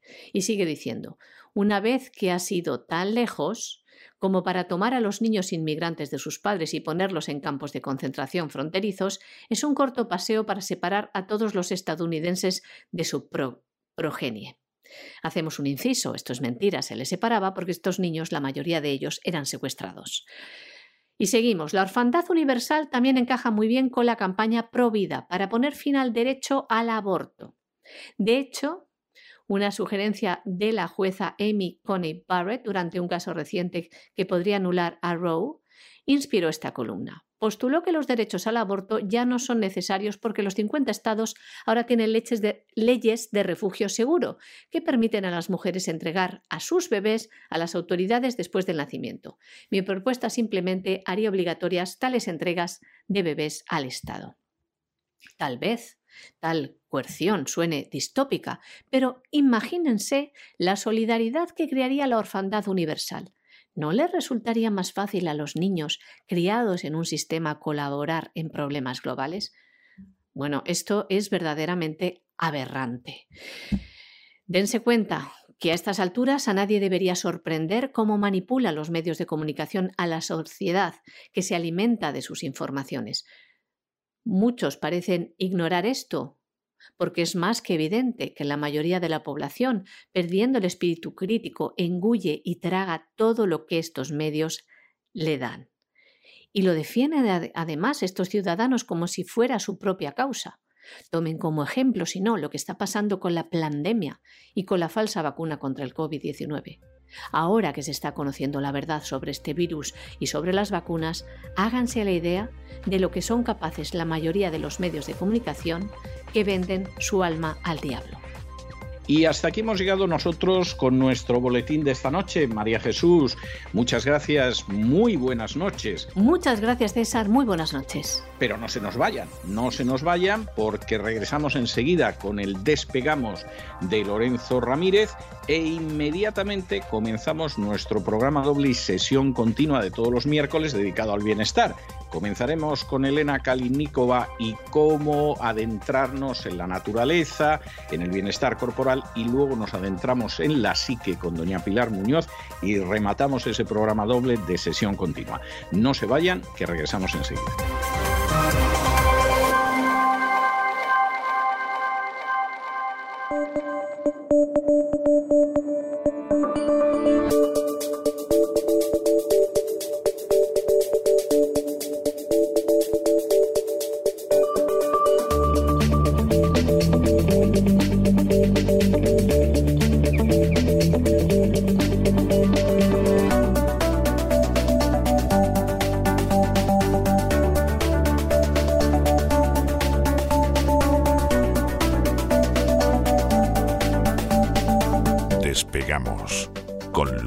Ramírez. Corremos raudos y veloces hacia nuestro avión, atravesamos el umbral, nos tiramos en plancha sobre los asientos, nos abrochamos los cinturones, despegamos y nos vamos elevando por los aires hasta alcanzar nuestra altura y nuestra velocidad de cruz. No me asuste, don Lorenzo, ¿qué hace usted con esas dos jeringuillas en la mano? Supongo que, no sé, será para tomarle la temperatura al vino o algo así, pero no me dé usted estos sobresaltos a estas horas de la mañana, con el frío que hace además en el sur de la Florida, que me puedo quedar sin respiración. Muy buenas noches. Muy, buenas, noches. por allá. Le va, a dar un infarto a mi madre al final. Tranquila, mamá. Mm, eh, son de mentira. ¿eh? Las jeringuillas son de mentira. ¿eh? Que nosotros crecimos en los 80 y las jeringuillas eran, eran para otras cosas, don César. La verdad es que hoy vengo con optimismo. Sí, eran, eran para otras cosas y además, y además descubrimos que eran para otras cosas y que la gente se moría. Que es terrible. Sí, sí, efectivamente. ¿no? Aún así, hoy vengo con optimismo. Hoy, hoy no van a poder conmigo los malos, don César. Se podría decir que incluso esperanzado. Fíjese usted, ¿eh? a pesar de que la economía y la geopolítica estén tomando un color. Bueno, espero que no se haya inyectado nada, don Lorenzo, porque me estoy empezando a preocupar. O sea, esperanzado además. A ver, explíquenos eso. Algún que oyente, alegría. eh, algún oyente en, en iVoox, eh, eh, que seguimos ahí teniendo un notable éxito, gracias a nuestros queridos oyentes, ponía un comentario, ¿no? Y decía que si consumíamos algún tipo de sustancia. Nosotros no, nosotros no. Ahora, para tragarse una hora de programa, si no te gusta lo que están contando, ahí sí que yo creo que, que hay que tomar algún tipo de sustancia, ¿no? En iVox, don Lorenzo, somos los primeros. Somos el primer programa de información general de tipo político-económico de toda España. Es decir, tenemos tres programas por delante, pero uno es de ovnis, otro es de fútbol y otro es de humor. Y luego vamos nosotros, que somos el primer programa, y vamos, batimos a la cadena SER, a Onda Cero, a la COPE, etcétera, etcétera. Sus programas están muy por detrás de nosotros en iVox. Pues sí, gracias, eh, como digo, a nuestros queridos amigos, ¿no? Aunque, y sobre todo a aquellos que no les gusta y lo escuchan, lo cual, insisto, esto tiene un doble mérito, un triple mérito, ¿no? Bueno, ¿qué me pasa hoy, no? ¿Por por qué estoy así? Estoy viendo, don César, que hay un cambio importante de discurso, lo estaba ya atisbando, pero yo creo que ya podemos decirlo, en torno a la locura covidiana, que me tiene contento. Todo sea que en unos días se me pase, tampoco lo descarto, pero de momento es así, sobre todo en lo referente a la inoculación de los niños con las terapias génicas de Pfizer, de Moderna y compañía. Mm, muchos profesionales sanitarios, entre ellos virólogos oficialistas, eh, que esto es lo importante, porque los otros ya sabíamos que lo estaban diciendo, pues están planteando públicamente que no recomiendan la inoculación en niños sanos, porque el coste riesgo-beneficio se inclina más por el riesgo que por el beneficio, tal como demuestran los propios datos oficiales. En Estados Unidos hay muchos estudios al respecto, mencionamos nosotros una vez el de la Johns Hopkins, pero en España, pues también del Ministerio de Sanidad, esos datos que revelan que ese coste-beneficio pues se inclina eh, por un lado de la balanza. Todo esto lo expusimos en el programa especial que dedicamos a esta cuestión en cesarvidal.tv, que publicamos en abierto, por si alguien no lo ha visto todavía, para todo el mundo, ¿eh? por una cuestión de servicio público y por eso estoy contento porque eh, nuestros oyentes ya saben que esto nos, hemos, lo hemos tomado, pues eso, como, como, como un servicio que tenemos que dar, ¿no? Más allá de nuestro trabajo diario, ¿no? Esto no quiere decir que no continúe el discurso del odio al no inoculado, de la propaganda, de la presión social, evidentemente se sigue manteniendo. En España se está llegando a un grado de estupidez supino, porque es que, fíjese, don César, aquí tenemos ahora mismo a dos ministras que se han puesto la tercera dosis y 24 horas después se han hecho la prueba del COVID y han dado positivo. Y encima se Mira, extrañan. mira tú por dónde, ¿eh? Mira tú por dónde anda con que eso de que los vacunados son los únicos sanos. Hay que ser tonto de capirote para decir una cosa así. Y que solo se contagian los no vacunados. Pero bueno, hay gente tonta, ¿eh? Hay gente tonta. Es que, es, que es, treme- es tremendo esto. De verdad que sería para partirse de risa si no fuera porque hay mucha gente que cree, que cree en estos otros, ¿no? Vamos a ver, señora Yolanda Díaz y señora Diana Morant. Si usted se pone la inyección con su tercera dosis y luego se hace un test, vamos, es que tiene todas las papeletas de, dar positivo. Mm. Es que tener que explicar esto ya es espeluznante. De la señora Díaz, la ministra de Trabajo lo entiendo, pero es que la señora Morán es la ministra de Ciencia e Innovación. Es esa que cuando tomó eh, o recibió la cartera, ¿no? Cuando tomó posesión, pues iba vestida de, de extraterrestre. No sé si se acuerda, don César. Algunos nos recordó un poco a la, a la serie, la famosa serie de V, que ya hemos mencionado aquí en alguna ocasión. La verdad es que esta señora pues se da un poco de miedo, ¿no? Claro que si lo que hace es caso a los que dicen que el ARN mensajero de las llamadas vacunas desaparecen a las 6 u 8 horas del cuerpo tras el pinchazo y que no hay posibilidad de dar positivo en test de SARS-CoV-2, pues entonces, claro, no me extraña que la ministra se sorprenda o las ministras y que piensen que tienen muy mala suerte, porque es lo que han planteado en sus redes sociales. Dicen, qué mala suerte, he pillado el virus justo horas antes, justo horas después, perdón, de inocularme, así que me voy a quedar en casita, mm, eh, voy a pillar la baja, bueno, no, voy a trabajar un poquito, ¿no? La verdad es que no voy a entrar mucho en ello porque entonces vamos a liarla una vez más. Los que dicen que el virus no existe seguirán dando la matraca, los que se fían del discurso oficial también. Al final se liará parda, como se dice en España. Pero cuidado, porque es que ayer se celebró Consejo de Ministros, don César, en España. De allí estaban estas dos. Estas dos patas para un banco.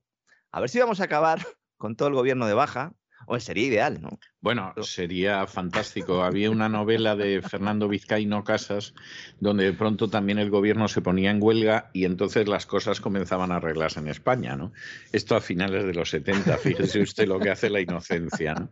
Pero, Ahora habría que llamar a Blackwater para que hiciera esto, Sí, o a la empresa, eh, no a BlackRock, sino a Blackwater, o a la- yo creo que ya no se llama Blackwater, ¿no? Este contratista de defensa, pero habría que llamar a un contratista de estos para que echara el cierre, ¿no? ¿Verdad? Y así pues no podrían tomar decisiones que, que siguieran cercenando libertades y entorpeciendo la actividad económica, que es lo que están haciendo, ¿no? Sí. La verdad es que me temo que esto es un sueño porque las ministras afectadas dicen que seguirán trabajando desde casa. Esto es tremendo también, ¿eh? que la ministra de Trabajo diga que va a trabajar estando de baja es magnífico. Es- Menudo tremendo, circo, Es tremendo, sí, sí. menudo circo que tenemos en España, don César. ¿eh? Menudo circo. Claro que no es lo mismo confinarse en un pisito, ¿no? De dos dormitorios o de uno, que en el pisazo que vive la ministra comunista de Trabajo. ¿Mm? Por si alguno no lo sabe, esta señora ocupa la vivienda más grande de todos los miembros del gobierno, con la excepción del presidente. Es una vivienda oficial de 443 metros cuadrados. En una zona privativa del ministerio, porque dice, "Uf, así no madrugo, ¿no? Me pilla cerca. Hombre, yo entiendo que esto es el de interior, el de defensa, ¿no? Pero la ministra de Trabajo, es una urgencia. No sé, que te ha llamado Aramendi, ¿no? Que te pongas, ¿no? Porque más allá que eso, mm, no entiendo, ¿no? Eh, eh, ¿Qué urgencia puede tener, ¿no? Ojo, porque María Jesús Montero, la ministra de Hacienda, también ocupa un espacio de este tipo, ella en el Ministerio de Hacienda, pero el suyo es de 143 metros cuadrados. ¿Eh? Fíjese, es que es mu- mucho más grande la vivienda de Yolanda que la de la ministra de Hacienda. O sea, aquí, aquí alguien, alguien no está haciendo su trabajo. ¿eh? Hasta Salvador Illa, el ministro de Sanidad, ya muchos han olvidado, este se fue de rositas tras los escándalos de las compras de material sanitario. Lo presentaron a las elecciones en Cataluña y ganó. Esto solo puede pasar en España. Y vivía en un espacio del complejo de la Moncloa, junto al presidente, en un espacio de 412 metros cuadrados. La relación de Illa y Sánchez era muy especial y nos puede ayudar a entender el papelón que hizo como ministro de Sanidad y sobre todo lo que hizo después y más aún el hecho de que hombres del PSC estén ahora mismo copando los puestos de responsabilidad de las empresas públicas españolas, de las grandes empresas públicas españolas. ¿Por qué? Pues y ya tiene la respuesta, ¿no? Pues nada, que se queden en sus casas con sus positivos. Siempre que hablo de positivos me acuerdo de aquel entrenador de fútbol holandés, ¿verdad? César Luis Van Gaal, ¿no? Que cuando estaba en el Barcelona decía aquello de siempre negativo, nunca positivo. Pues aquí en Nunca España es positivo. Sí, sí, sí, efectivamente, sí. Sí, bueno, pero porque él hablaba de los comentarios de los periodistas, no de la vacuna, ¿no? O sea, es, es tremendo. Pero, ¿cómo se puede ser tan asno como para decir que, que los únicos sanos son los vacunados? Porque a lo mejor te has vacunado y te ha trastornado el cerebro. Vamos, es que, es que verdaderamente es. Qué cosas. Bueno, co- como el que que salió en cuando hagan una antología de lo que se ha dicho durante toda la crisis del coronavirus, van a poder sacar un libro de esos que antes se llamaban antología del disparate. Sí, sí, sí, sí. Bueno, uno el otro día en televisión asegurando, mientras que todos asentían con la cabeza, que el cuerpo humano no genera anticuerpos de forma natural. Y todos No, diciendo, no, y se quedan claro. tan panchos. Digo, pero ¿cómo que no genera anticuerpos de forma natural? Pero oiga, eh, por favor. por fa- y lo peor es que el que está en su casa, ¿no? Porque el que está en su casa lo está viendo y dice, pues fíjate, ¿eh? los antivacunas, ¿cómo son? Que los seres humanos pueden generar anticuerpos de forma natural. Lean un poco, por favor, infórmense, ¿no? Bueno, aquí en España, como digo, es al revés. Aquí es siempre positivo, nunca negativo. Está dando positivo hasta el caso de la manteca. ¿Cómo será la cosa? Que en algunas comunidades autónomas están cambiando los criterios de cierre de aulas, porque como los chavales lo pillan sin síntomas, en esta locura covidiana sus padres les hacen los test, da positivo hasta el tato, y claro, es un lío, porque solo le, solo le permiten, ¿no? Le dan una cierta, eh, solo ti- tiene cierto margen, una baja al funcionario, que es empleado público, y no todos, claro, que trabaja en una empresa privada, pues que se apañe, ¿no? Insisto, la buena noticia es que esto aleja la posibilidad de la vacunación masiva de críos. Solo dos de cada diez inoculados mayores de edad se están poniendo la tercera dosis. La cepa Omicron está permitiendo obtener la inmunidad, esa natural, que algunos siguen insistiendo en que no existe. Y aunque más de uno salga en televisión diciendo barbaridades, en definitiva, ojalá todo esto indique que en 2022 se acaba esta historia, al menos hasta que venga otra. Los mercados están anticipando este escenario que acabo de contar. Ya no es que me dé a mí una impresión, es que los movimientos ya son de verdadera explosión económica ¿eh? o, subida de, demanda ya por fin absoluto de restricciones. ¿Qué está pasando con el petróleo? Pues que está subiendo, lo estamos viendo. ¿no? También estuvimos el otro día hablando de China y de cómo a pesar de los problemas, cuello de botella, etcétera, etcétera, pero que, bueno, pues el escenario que estaban eh, descontando los mercados era un escenario mucho más positivo de que nos estaban pintando. ¿no? Digo a corto plazo, ¿eh? porque ojo, que la, crisis bursátil es importante, sobre todo en Occidente, porque es que mientras todo esto sucede en estricto político, en los mercados hay zozobra, ¿no? La zozobra ha dado paso al miedo y el miedo, maestro Vidal, lleva al lado oscuro de la fuerza, como bien sabe usted, ¿no? La escalada de los intereses de los bonos públicos y privados es un síntoma de que la burbuja se desinfla. Esto, claro, Habrá mucha gente que diga, bueno, pero no estar diciendo que las cosas van a, ir, van a ir mejor. Es que hemos llegado a un punto de locura en el que la idea en el mundo financiero era que cuanto peor, mejor. Es decir, cuanto más desastre sanitario hubiera, cuanto más posibilidades de, que todo se fuera al garete hubiera, pues mejor para los mercados. ¿Por qué? Porque eso implica que el Banco Central sigue suministrando dinero, sigue creando dinero de la nada, sigue eh, con la barra libre de liquidez y con los bajos tipos de interés. Cuando hay un escenario o se plantea un escenario de apertura de que ya las cosas van a ir mejor, entonces ya dicen, bueno, dice el Banco Central, la Reserva Federal, estoy hablando fundamentalmente, dice, oiga, vamos a parar un poco esto porque aquí tenemos una burbuja importante, vamos a intentar desinflarla. Y entonces es cuando, empiezan los problemas en bolsa, ¿no? Cuando tendría que ser al revés. Eso es por la intervención de los tipos de interés y por la intervención del sistema monetario global, ¿no? Pero entonces al final, ¿qué tenemos? Pues eso, que esos intereses de bonos públicos y privados, lo que tradicionalmente se ha venido a denominar la renta fija, se desinfla, sobre todo en Wall Street. Ayer las bolsas cayeron a ambos lados del Atlántico, el, el Standard Poor's 500 bajó un 1,7, ¿eh? ya corrige un 4% de máximos. En Europa, caídas del 3, eh, no son muy importantes, no supone un desplome, ¿eh? como más de uno dice, pero indica que algo está cambiando. Por cierto, nunca lo digo, pero tengo que aclarar que me alegro de que no haya desplome. Porque hay gente por ahí, analistas, fundamentalmente, supuestamente independientes, que están todo el día subiendo vídeos a YouTube y que parece que están esperando un cataclismo. una especie de apocalipsis zombie. Claro, para fumarse un puro. Porque no, porque entonces ya se sabe que va a empezar el gran reseteo, que es cosa de los ah. buenos. Ah, claro, claro, claro. Y de paso, si puedo colocar, ¿no? Algún productito, ¿no? Exacto, pues ¿Eh? todos están contentos, ¿no? Sí. Aquí nos conocemos ya todos. O sea, es, que, es que ya a estas alturas en el patio del colegio ya nos conocemos todos. Hay más de uno que está como en la película del Club de la Lucha, ¿verdad? Esperando que, exploten así los edificios, ¿verdad? A ver, aquí no somos así. Somos buena gente y esperamos que el tren no descarrile, aunque hay fundamentos para esperar correcciones que ya se están produciendo y de eso estamos hablando, ¿no? Por lo tanto, no se puede hablar de pánico, aunque sirva para vender periódicos, pero sí de nerviosismo y de rotación de carteras. El que tenga deuda, ¿qué va a hacer en los próximos tiempos? Bueno, pues querrá deshacerse de ella con la subida de los intereses. Por eso que explica muchas veces de la inversa rentabilidad de la inversa relación entre rentabilidad y precio, el bono. Claro, el que tiene el bono lo tiene que vender porque está bajando el precio. Pero claro, el que no tiene bonos querrá comprar cuando baje más el precio, porque si hay un interés, entonces empieza a ser atractiva esa renta fija, pero no para el que la tiene. Es también una cierta paradoja, ¿no? Y parte del dinero de la deuda irá a los bonos cuando los intereses crezcan. Ojo, que estoy hablando de Estados Unidos, ¿eh? Que es donde el Banco Central va a subir los tipos de interés. Es indudable que cuando Wall Street se constipa, contagia a todos los mercados, también cuando está de euforia todos lo celebran, pero cuidado porque estamos hablando fundamentalmente de Estados Unidos, aunque la tendencia global alcista de los tipos de interés existe porque existe inflación. Y cuando existe inflación hay tendencia global a subida de tipos. Esto es así, ¿eh? ha sido así siempre y también lo será.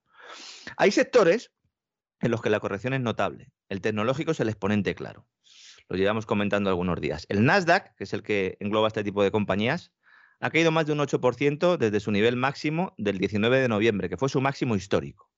¿Mm? Hemos estado diciendo que se batían máximos históricos. Bueno, desde el 19 de noviembre ha caído este indicador un 8%. ¿Por qué? Porque fundamentalmente están sufriendo las tecnológicas y luego hay otra serie de empresas, pero en indicadores, en índices, el Nasdaq es el que más sufre. Pues esto tiene una explicación doble.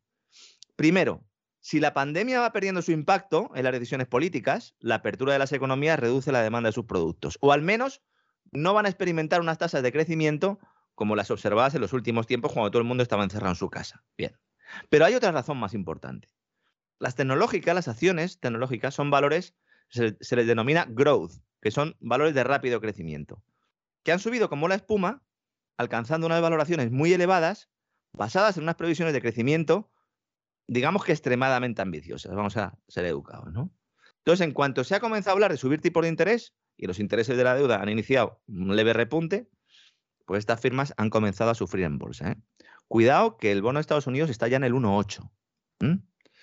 Hay analistas que están diciendo que a partir del 2, del 2,25 vendría el gran ajuste. Son los mismos que decían que a partir del 1,5 vendría el gran, ajuste, así que no sé si hacerles mucho caso o no, pero en todo caso es el nivel que están poniendo ahora mismo ¿no? Eh, los analistas en relación al Treasury, al, al, bono del Tesoro norteamericano a 10 años. ¿no? Uno pensaría, así, uno no sabe mucho de qué va esto, dice, bueno, en una economía con un crecimiento más rápido, pues las tecnológicas tienen que subir también a precios cada vez más altos. Pero no, porque si el fuerte crecimiento económico va acompañado de tipos de interés más elevados, eso perjudica precisamente a unas compañías que tienen unas valoraciones excesivamente altas eh, en función de sus beneficios futuros. ¿no? Resumiendo, el mercado de valores está siendo impulsado, digamos, algunos dicen que controlado por el mercado de bonos ahora mismo, y si vemos que los bonos continúan cayendo y los rendimientos aumentan, esto dará como resultado, efectivamente, pues una caída en las acciones de crecimiento, las acciones growth, y va a arrastrar a la baja a su vez al mercado de la tecnología en general. Así que cuidado ¿no? con lo que pueda ocurrir ahí y sobre todo, si alguien quiere hacer un análisis en profundidad de todo esto, pues que intente separar el efecto de las tecnológicas ¿no? del resto, porque si no, a lo mejor pues puede tomar una decisión equivocada. ¿no? Y mientras estaba preparando el programa de hoy, don César, me ha dado por revisar el New York Times y la verdad es que me queda de piedra.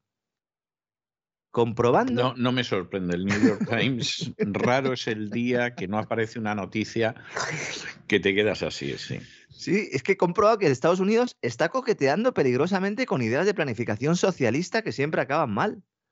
Me estoy refiriendo a la idea de intervenir los precios para controlar la inflación. He hecho una búsqueda porque digo, bueno, ¿y esto qué, de dónde sale, no? He hecho una búsqueda en Google y he visto que hay varios medios de comunicación que están en esta línea, están planteando esto. Eh, por favor, eh, enero de, 2021, del 2022, siglo XXI, que decía, que decía Montes, ¿no? Señores, si hay algo que a lo largo de la historia ha fracasado siempre es la, la intervención de los precios en todo tiempo y lugar. Que se lo digan a Diocleciano, vamos, si es que lo contamos el lunes, como usted muy bien dice, en todo tiempo y lugar, hasta en el siglo eh, tercero en el Imperio Romano. No ha funcionado jamás. Sí, lo comentamos, ¿no? La última edición de la SIFO España, que hacemos todos los lunes. Bueno, ¿qué hace usted? Yo voy ahí un poco de Sancho Panza. El que no lo haya escuchado, que lo escuche ya, porque es que además hablamos del famoso edicto de Diocleciano, con el que el emperador romano quiso controlar un proceso inflacionario eh, bastante similar, ¿eh? Mm, salvando un poco los tiempos y tal a lo que estamos ocurriendo ahora. ¿Y cómo lo hizo? Pues interviniendo precios y al final pues tuvo que derogarlo porque desaparecieron todos los bienes del mercado, que es lo que pasa en estos casos, ¿no? Dice el New York Times en sus redes sociales, es por aquí por donde me han enganchado, ¿eh? porque yo todas las mañanas no me leo el New York Times, aunque debería. Dice, el reciente aumento de la inflación en Estados Unidos ha renovado el debate sobre los controles de precios. Esto es lo que son, cómo funcionan y por qué tienen mala reputación. Hombre, no es que tengan mala reputación, es que son malos en sí mismos. no es que hablen mal de ellos algunos y tal y otros bien, no, oiga, eh, es que no consiguen su objetivo. Es que provocas que el vendedor saque del mercado su producto y lo venda en el mercado negro al precio no intervenido. Bueno, los que nos estén escuchando en Venezuela, en Argentina y tal, estarán diciendo, pues claro. Y eso hace que los que vayan a comprar se encuentren las estanterías vacías, evidentemente. Es muy gracioso, me ha hecho mucha gracia, uno de los primeros comentarios al enlace del artículo en la cuenta de Twitter del New York Times, porque contestaba de forma escueta pero precisa. Stop printing money. ¿eh? Dejen de imprimir dinero ¿eh? y entonces a lo mejor controlan ustedes la inflación, ¿no? Porque crear dinero de la nada, para que todavía no lo sepa, pues es una de las causas de este proceso inflacionario. Aunque el pensamiento único keynesiano monetarista en esto van juntitos de la mano, pues siga negándolo incluidos directivos bancarios, ¿eh? algunos incluso con gran presencia en redes sociales que no se enteran de qué va esto. El que está últimamente on fire en las redes sociales, don César, es Miguel Sebastián, el ministro de las bombillas. ¿Eh? Está el hombre metiéndose en todos los jardines que puede con el tema del COVID. Habría que haberlo hecho ministro de Sanidad. Igual mejor. Dice que no, pone, la, tilde en Sebastián porque como pasó mucho tiempo en Estados Unidos no hace falta. Yo esto no sé, habría que hablarlo con doña Sagrario, ¿eh? que es su, su negocio. El problema es que no es el único medio que está publicando, como digo, artículos azuzando este debate sobre el control de precios, ¿no? Y es que, como siempre dice usted, don César, cuando uno desconoce su pasado, cuando desconoce la historia, pues acaba repitiendo los mismos errores generación tras generación. Agosto de 1971. Los precios en Estados Unidos crecían a su mayor nivel desde la guerra de Corea. ¿Mm? Nixon, además de acabar con el patrón oro, esto lo hemos analizado en varias ocasiones, toma una decisión, interviene los precios, incluidos salarios y alquileres, durante 90 días. cuando acaba el plazo, se permite a las empresas eh, aumentar sus precios, se les permite ajustarlos a criterios de mercado, pero sujetas a los límites establecidos por un consejo encabezado por un tipo que les sonará a nuestros queridos oyentes, pero por otras razones, porque se llama Donald Rumsfeld. Ya estaba ahí el, purgando, ¿no? ya estaba ahí el hombre. más siniestro era. En, en, este país hay, unos, hay una serie de personajes siniestros que de pronto aparecen en un momento determinado y luego continuamente los ves. A veces se llaman Rumsfeld, a veces se llaman Fauci, ¿eh? pero, pero es gente que cuando miras hacia atrás dices, hay que ver la que acaban de armar y dices, no, no, no, no, hay que ver la que vienen armando desde hace 30 o 40 años y ahora de pronto nos enteramos. Sí, sí, a mí me pasa lo mismo. En cuanto me pongo a investigar un poco cosas de hace 20, 30, 40 años, me empiezo a encontrar estos personajes. Prometo que no los busco. Hay gente que dice, no, los vas buscando, ¿no? Haces ingeniería inversa, como el doctor Barik, ¿no? Con, con los coronavirus. no, no, en mi caso no. En mi caso me los encuentro ahí porque es que están en todas, ¿no? Este hombre, para el que no lo sepa, Donald Rumsfeld, pues más tarde sería secretario de defensa de Gerald Ford y sobre todo se hizo famoso por estar con George Bush en todas las barbaridades que se realizaron antes y después del, del 11S, ¿no? Al principio, los controles de Rumsfeld y sus muchachos, Nixon y sus muchachos, parecían tener éxito. Dijeron, ah, esto va fenomenal, la inflación se reduce a la mitad, estupendo, ¿no? Pero casi tan pronto como el gobierno comenzó a aliviar las restricciones, porque evidentemente genera desabastecimiento, los precios se recuperaron, lo que llevó al señor Nixon a imponer otra congelación de precios, seguida de otra y de otra. Y claro, ya los controles no controlaron nada. ¿eh? No limitaron ni redujeron la inflación, Además, se produjo el primer embargo de petróleo árabe, tampoco tuvo mucha suerte ahí Nixon, pero al final lo que quedó demostrado es que estos controles no sirven. ¿Por qué? Porque los precios son el indicador, el semáforo, la señal más importante de una economía. Y si se intervienen, no hay forma de saber cómo se cuadran oferta y demanda, cómo se atienden los intereses de productores y consumidores, cuánto hay que producir, ¿Quién lo va a querer comprar y quién lo va a poder comprar? ¿Cómo ajustar la estructura productiva para producir esos bienes? Porque esto se olvida a todo el mundo. Hay un ciclo, desde, que se empieza con la idea y tal hasta que existe el bien. ¿Cómo asignamos esos bienes intermedios? Que tienen que tener también unos precios, ¿no? Todo esto, para que una economía sea sana y sostenible, esa palabra tan de moda ahora, tiene que tener precios libres o lo más libres que se puedan. Y si no los hay, pues pasa lo que pasa. Solo hay que mirar a nuestro alrededor ahora mismo para comprobar lo que ocurre cuando se subvencionan determinados productos, cuando se graban otros con impuestos específicos o cuando el precio, el precio más importante de la economía, que es el tipo de interés, está intervenido por la autoridad central. Ese banco central, director de orquesta, cuyos músicos son los bancos y los fondos de inversión. Estamos en una situación de crisis consecuencia de la planificación económica, de la planificación monetaria global. Yo, de verdad, antes se podía ser una teoría, ahora es evidente. Hace 10 años podía, bueno, decían, bueno, es que ustedes leen mucho a los autores austríacos y tal, ahora es evidente. En el programa de Así fue España recomendé un libro que voy a volver a mencionar aquí, por si alguno no lo escuchó, se titula 4.000 años de controles de precios y salarios y bueno, yo creo que va a ayudar a más de uno a entender lo que está pasando y por qué intervenir los precios no es la solución. Mire, podría mandarlo la editorial a la ministra Yolanda Díaz, ahora que va a estar en casa con la mantita y, que se lo lea. Tiene una portada No, no la veo yo leyendo, ¿eh? pero, pero bueno, podría hacerlo, podría hacer un intento, sí. Tiene una portada chulísima, ¿no? Allá todo lo que es chulísimo le encanta, ¿no? Así que eh, que aproveche esos días eh, o esos ratos, ¿no? En los que no, eh, va a ir a la peluquería y ahí pues puede, puede leer, ¿no? a ver si aprende algo de economía, porque cada vez que hace alguna consideración dice cada barbaridad. Yo ya es que me niego a comentarlas porque todos los días hay una nueva, me las mandan, me mandan vídeos los oyentes y sí, efectivamente, señores, no tiene ni idea de economía, pero ni pajolera idea y ya está. Y habla con una suficiencia sin tener ni idea y además pues le vale en el agua porque es la ministra. Las políticas de control de precios son dañinas porque no solo posponen en el tiempo las medidas efectivas que hay que tomar para controlar la inflación, que eso también es otro factor importante, sino porque no permite organizar la producción y la distribución y además, y esto tampoco se suele comentar, crean una fuerte división social y fomentan la puesta en marcha de restricciones que amenazan la libertad política de los individuos. Claro que ya con todo lo que ha pasado, ¿no? La libertad está hecha unos zorros ahora mismo y los derechos los tenemos metidos en la guantera del coche. Pues claro, alguno dirá, bueno, pues esto comparado con lo del QR es una tontería. Bueno, pues efectivamente lo es, ¿no? Y vamos a ir terminando mencionando otro tema y muy importante que está pasando sin pena ni gloria por los medios de comunicación. La crisis energética está produciendo en España un desplome de la demanda. Lo avisamos aquí, que muchas Cosa empresas... lógica, efectivamente. Sí, dijimos, muchas empresas han recibido la comunicación de sus suministradoras de gas y electricidad, las comercializadoras, anunciándoles la ruptura de los contratos para negociar nuevas condiciones, con precios de hasta cinco veces superiores a los pactados. Me ha enviado algún, algún oyente que trabaja en una de estas industrias electrointensivas eh, algunas facturas y es que eh, eh, la verdad es que mm, te ponen, mal cuerpo, porque es que se multiplican hasta, hasta en cinco veces los precios, ¿no? Sobre todo en las industrias que necesitan mucha energía para su actividad, pues esto es letal, ¿no? Entonces, ¿qué hicieron? Pues se plantearon hacer horas extras en diciembre y cerrar en enero, es decir, dar vacaciones a sus empleados en enero, que es cuando entraban en vigor los nuevos precios. Pues bien, estamos viendo una caída de la demanda en la primera mitad de enero es verdad que normalmente en esta fecha eh, suele haber una reducción, pero en esta ocasión es la más baja de los últimos años. Y luego, evidentemente, como eh, podrán entender todos nuestros queridos amigos, con la luz por las nubes la gente pues, recorta el consumo de electricidad todo lo que puede. Y en el caso de las empresas, el paro industrial es bestial. ¿no?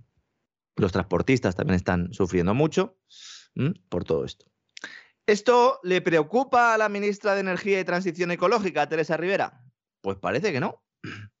Además, ahora está muy liada, don César, porque está trabajando para el think tank climático por excelencia, que se llama Agora Energy Vende, que sería, se podría traducir como algo así como Agora Transición Energética, cuyo objetivo, este es el principal objetivo de esta señora, vigilar que se cumplan los objetivos a su vez fijados en el nuevo paquete for, Fit for 55, ajustarse al 55%, que es el, el nivel de emisiones reducción respecto a 1990 de CO2 que quiere la Unión Europea para 2030.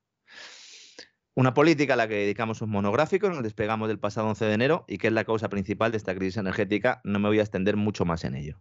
Rivera está ahí con sus amigos globalistas. Rivera no representa los intereses del gobierno de España.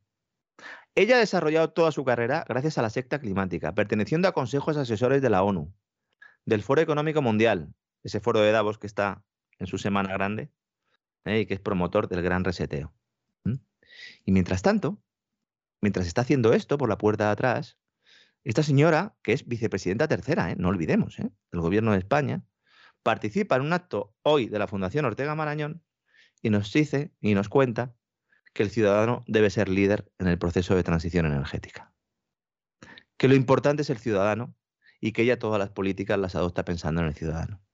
Ese ciudadano que está ahora mismo ¿eh? con el teléfono móvil mirando a ver cuándo puede poner la lavadora, cuándo puede poner eh, lavavajillas. No estoy hablando de rentas bajas o de gente muy pobre, ¿eh? estoy hablando de renta media. Vamos, es que yo lo hago. De todos los días miro y a lo mejor en algunos casos se dejan lavadoras para los fines de semana. Pero no porque no se pueda poner esa lavadora por motivos laborales, porque no se puede pagar. O como siempre dice usted directamente, oiga, es que directamente eh, es que no puedo hacerme la comida. Bueno, pues hay gente que tiene también ese problema. El bono social es una filfa, esto que, de que se ha hablado del bono social, además se obligaba a pagarlo a las propias empresas, con lo cual eh, eh, esto no ha servido absolutamente para nada. Pero esta señora sigue insistiendo y en ese acto, donde ha dicho, entre otras cosas, lo que comentaba antes, también ha dicho que más allá de pandemias y de salud mental, en la economía mundial se consolida como riesgo número uno la respuesta inadecuada al desafío que representa el cambio climático. ¿Es verdad que están protegiendo ustedes al ciudadano? ¿Ustedes están pensando en los ciudadanos están pensando en su propio beneficio y en el de sus amigos? ¿eh?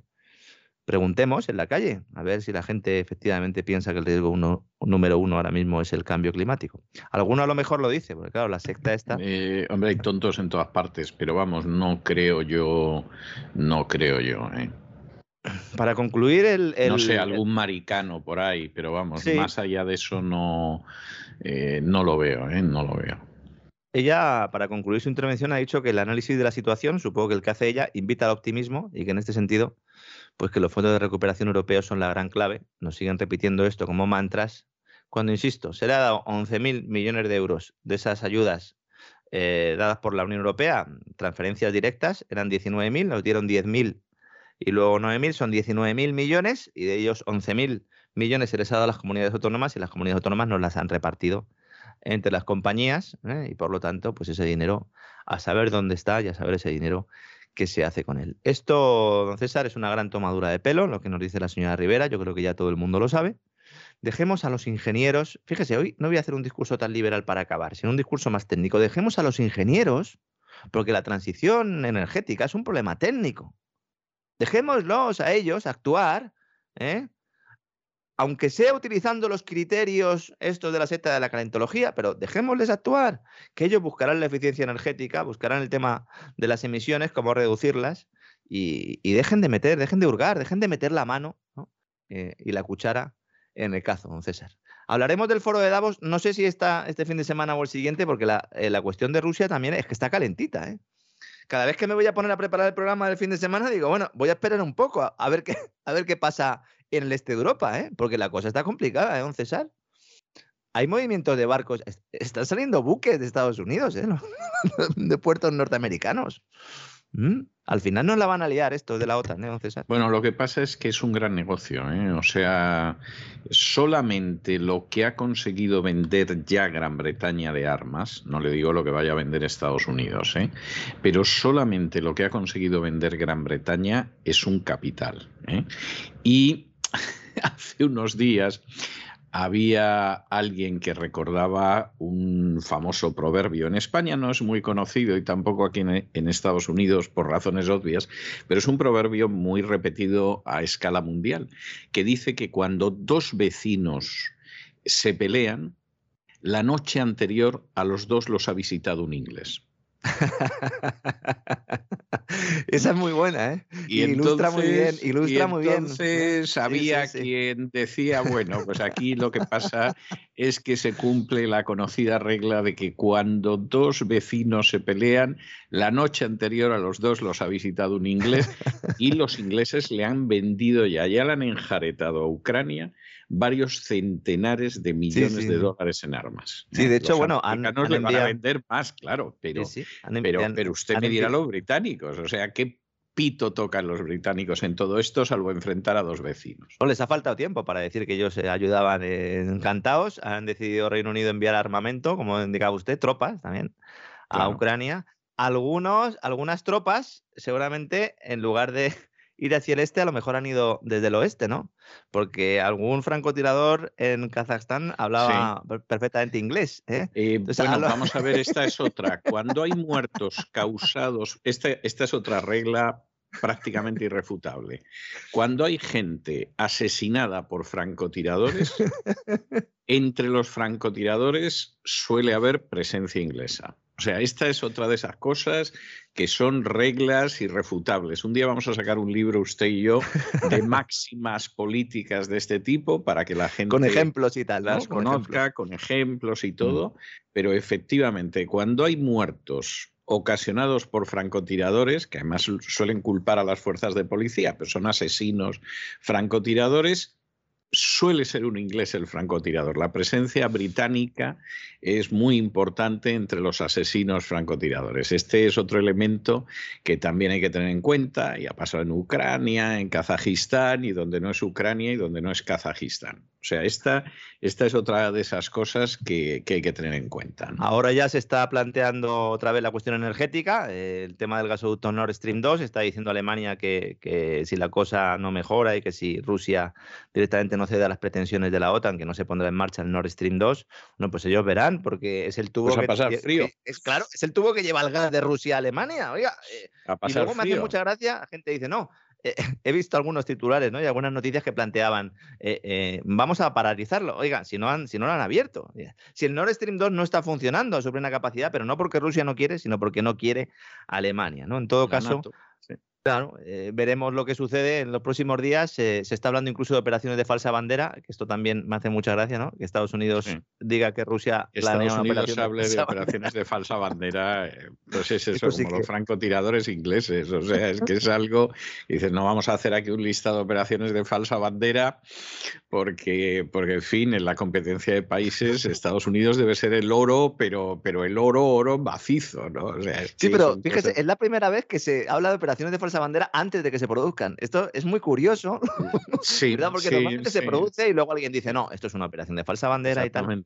Ahora no, pues cuidado, a ver si vamos a ver una operación de falsa bandera. ¿eh? Y Más que nada porque pescaron ya varios americanos en Ucrania, los identificaron y, y entonces, claro, evidentemente los rusos sacaron la información e inmediatamente los americanos han dicho, a ver si los rusos van a hacer una operación de falsa bandera como la que nos han descubierto a nosotros, ¿no? Luego puede aparecer por ahí alguna foto, ¿no? Con cuatro o cinco señores, ¿no? Como cuando mataron a Kennedy, ¿no? Eh, detenidos allí por la puerta de atrás y que luego no se volvió a saber nunca más de ellos. bueno, pues no sé. esto, esto nos lo tomamos, vamos a ver, esto nos lo tomamos, eh, por decirlo de alguna manera, con grano salis e incluso con, en fin, de una manera que, si no me que, que realmente, pues bueno, nos lo tomamos con buen humor y todo lo demás. Pero, pero, y esto a mí me parece, me parece muy importante, eh, porque además es una de esas cosas absolutamente tremendas, eh, hay que recordar que Estados Unidos entró en la guerra de Vietnam por una operación de falsa bandera. Y que esa operación de falsa bandera, que es, es terrible, le costó la vida a decenas de miles de soldados americanos. Es decir, la bonita historia del Golfo de Tonkin y todo este tipo de, historias y todo lo demás, y por eso entramos en Vietnam, y ya sabemos, eso no tiene ni vuelta de hoja, que fue mentira y que fue simplemente la excusa de Johnson para ya ir del asesoramiento a, realmente la, la, muerte y todo lo demás. Eso le costó la vida a más de 50.000 jóvenes americanos. O sea que, vamos a dejarnos de hacer tonterías con operaciones de falsa bandera porque, porque luego esto tiene sus consecuencias. Cuidado, cuidado porque eh, la gente no es consciente de que las sociedades nuestras ahora mismo occidentales no están preparadas no, para, una para, por un follón de estos empezar a recibir féretros con cadáveres. ¿eh? No, no, no, no, no, no.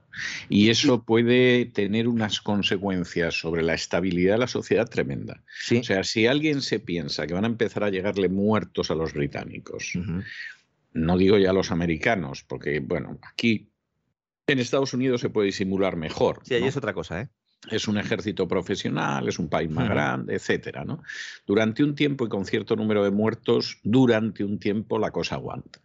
Pero como empiecen a llegar muertos a Francia, Alemania, etcétera, por una guerra que no es la suya y la gente sabe que no es la suya, bueno, bueno, bueno, bueno ¿eh? y está la Unión Europea para poquitas bromas y además por los ucranianos. ¿Eh? Sí, sí, sí. O sea que. Por eso yo. bueno, hay quien pues está jugando con fuego y se puede quemar hasta los bigotes. Exactamente, porque luego la chispa surge y ya no puede detener las maquinarias, ¿no? Bueno, pues no sé si lo analizaremos en el próximo programa en el Gran Reseteo. En todo caso, tendremos que hablar de ello, pero también de ese foro de Davos, de ese foro económico mundial, que ahora, según le dejo, me vuelvo otra vez a enchufar a la web del Foro Económico Mundial, que están siendo unas intervenciones nada más de jugosas y que, por supuesto, expondremos a todos nuestros amigos en cesarvidal.tv eh, ya le adelanto que hay algunas cosillas del COVID que pueden resultar interesantes, don César. Muy bien, no me cabe la menor duda. Eh, un abrazo muy fuerte, don Lorenzo, muchas gracias. Un fuerte abrazo, hasta mañana, don César.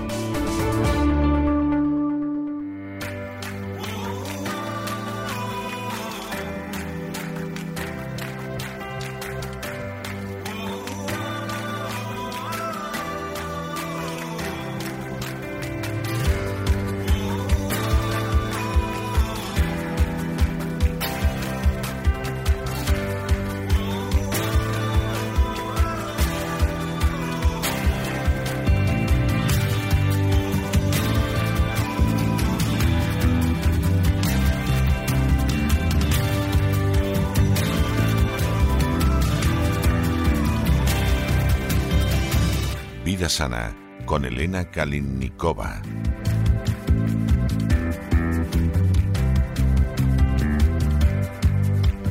Estamos de regreso y estamos de regreso para entrar en ese programa doble y sesión continua que tenemos todos los miércoles dedicado a la salud, al bienestar, a que se encuentren ustedes bien. Ya saben que ese viaje, ese programa doble y sesión continua, lo empezamos siempre con Elena Kalinikova y hablamos de la vida sana, del naturismo, de que tengan ustedes un cuerpo lo mejor posible y luego ya nos adentramos en la psique con doña Pilar Muñoz. De momento tenemos aquí a Elena Kalinikova. Elena, yo ya me sospecho de qué hablaremos hoy, porque nos quedamos el otro día con la miel en los labios. Muy buenas noches. Muy buenas noches, César. Pues creo que estás en lo cierto.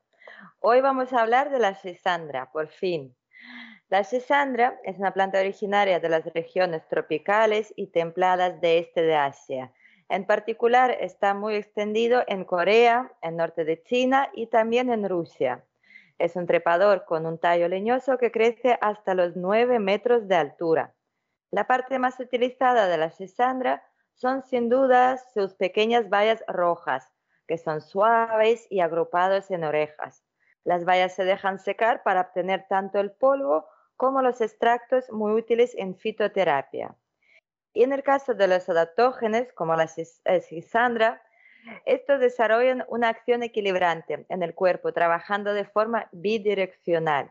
Es decir, que por un lado aceleran el metabolismo, que funciona de manera lenta, mientras provocan desaceleración para tratar problemas de tipo nervioso o estrés emocional. Y reciben este nombre de adaptógenos porque poseen la cualidad de proporcionar al cuerpo nutrientes que ayudan a mejorar su rendimiento en cuanto a forma física y también de manera mental e intelectual. Algunos científicos definen este tipo de plantas como aquellas capaces de incrementar el llamado triángulo de salud compuesto por la inteligencia biológica y la función orgánica realizada por el cuerpo. Y hasta el momento solo se consideran los adaptógenos 11 plantas en todo el mundo. Y por supuesto dentro de ellos entra esta planta. Y a modo de introducción me gustaría mencionar unos hechos históricos sobre los usos de adaptógenos en Rusia. Durante la época de la Guerra Fría, los adaptógenos fueron utilizados por los rusos, cuyos científicos investigaron en secreto y de forma constante el gran poder de estas plantas y su efecto vigorizante. Estos estudios iban destinados a adquirir supremacía sobre los americanos y conseguir una mayor adaptación tanto de los atletas como de los cosmonautas. Así estas plantas eran consumidas de forma secreta por soldados, atletas y astronautas para mejorar su nivel de adaptación y conseguir un mayor equilibrio tanto emocional como mental. Y ahora vamos a ver los efectos en el, organismo que causa la cisandra. Para empezar, aumenta el riego sanguíneo en el cerebro, los músculos, el hígado, y también aumenta la capacidad mental, la concentración y potencia la memoria.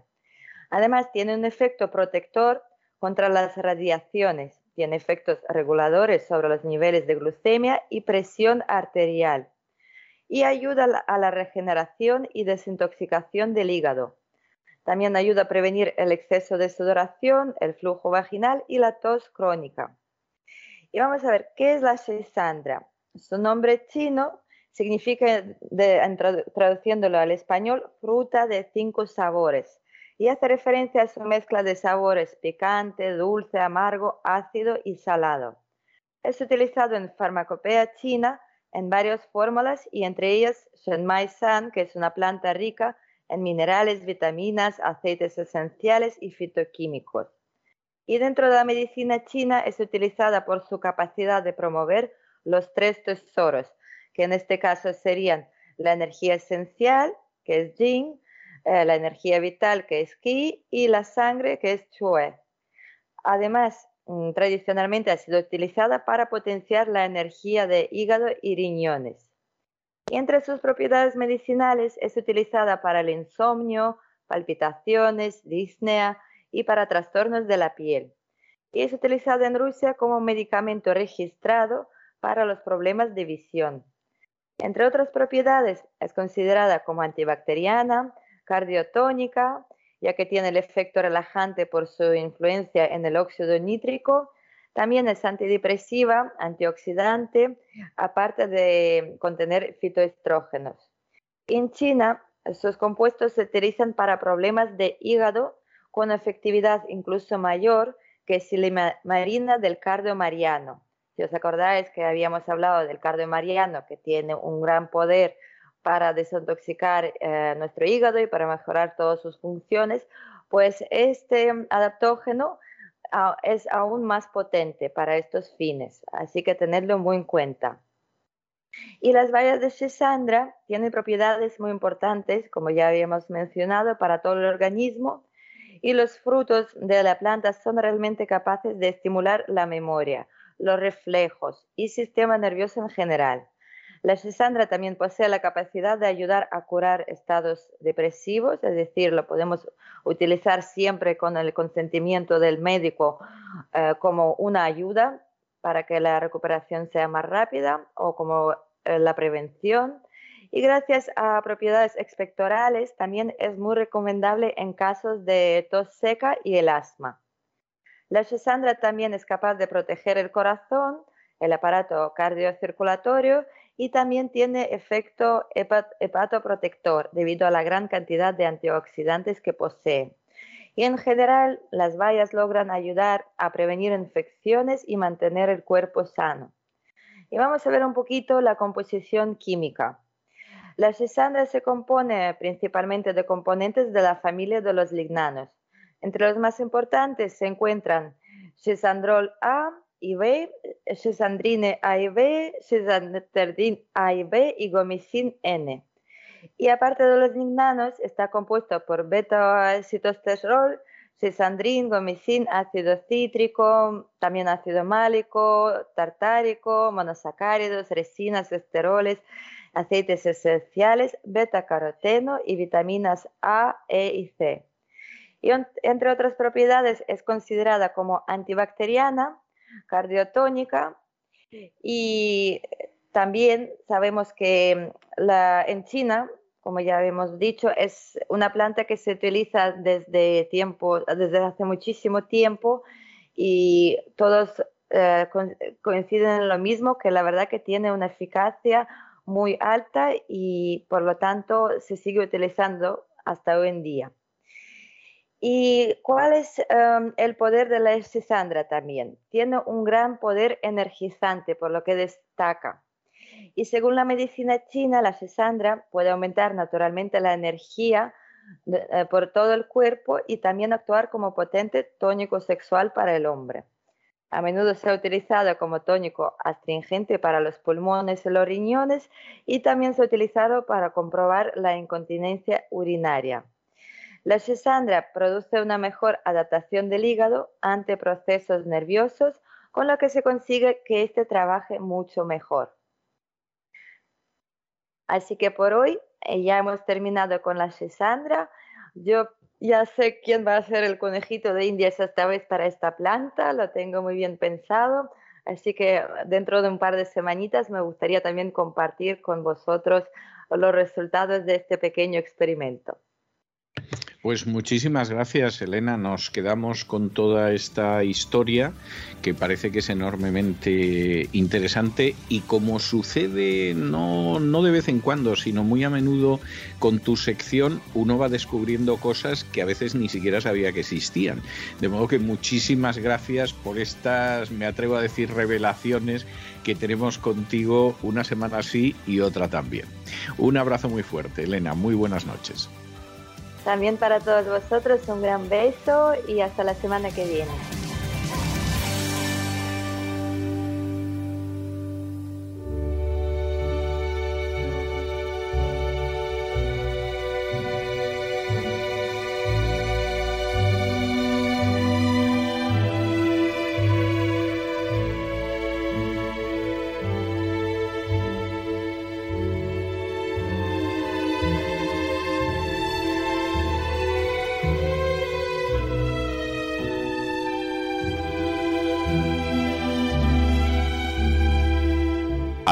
Adentrándonos en la psique con Pilar Muñoz.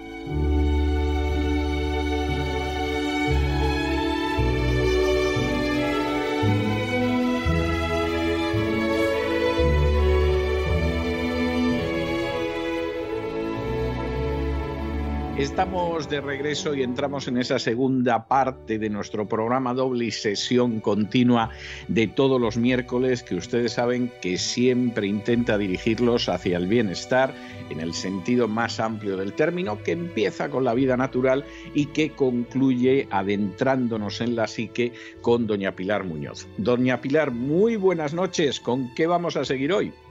Pues muy buenas noches, don César. Eh, buenas noches a todos nuestros seguidores y amigos. Eh, la semana pasada debutábamos el año y el bloque de la sexualidad eh, daba por título, pues siempre un concepto siempre nuevo y siempre antiguo, y el contenido de esta semana es una mirada erótica. Primero quiero agradecer a, todos nuestros amigos y seguidores por el tono y el contenido de este bloque, porque cuando nos han hecho comentarios ha estado alejado de arquetipos ideológicos, es decir, pues han, dado su opinión, como, como, una persona adulta, con una equidistancia, lo han hecho y muy bien y se agradece. ¿no? Y además eh, nos reportan la utilidad formativa que tiene el, el, contenido de este bloque. Por lo tanto, vamos en la dirección correcta. Bueno, vamos a, repasar ligeramente lo que dimos en la semana pasada respecto a la sexualidad, que había unas diferencias biológicas, que eran las que quieren deconstruir, que además utilizo el verbo de la ideología de género, que son diferencias biológicas y por lo tanto inmutables, ¿eh? que es el sexo, pues las evidencias gonadales, genitales que traemos, más o menos desarrolladas, y la sexualidad, que es la función que damos a esos órganos genitales. Y luego las diferencias sociológicas, que son las que, son injerenciadas ahora mismo con, eh, desde el punto de vista político, desde el punto de vista educativo, que son las de género y las de reproducción, que también podrían ser biológicas, pero que están siendo profundamente injerenciadas para eh, eh, dotar de una reproducción completamente controlada y según los criterios de la ideología imperante.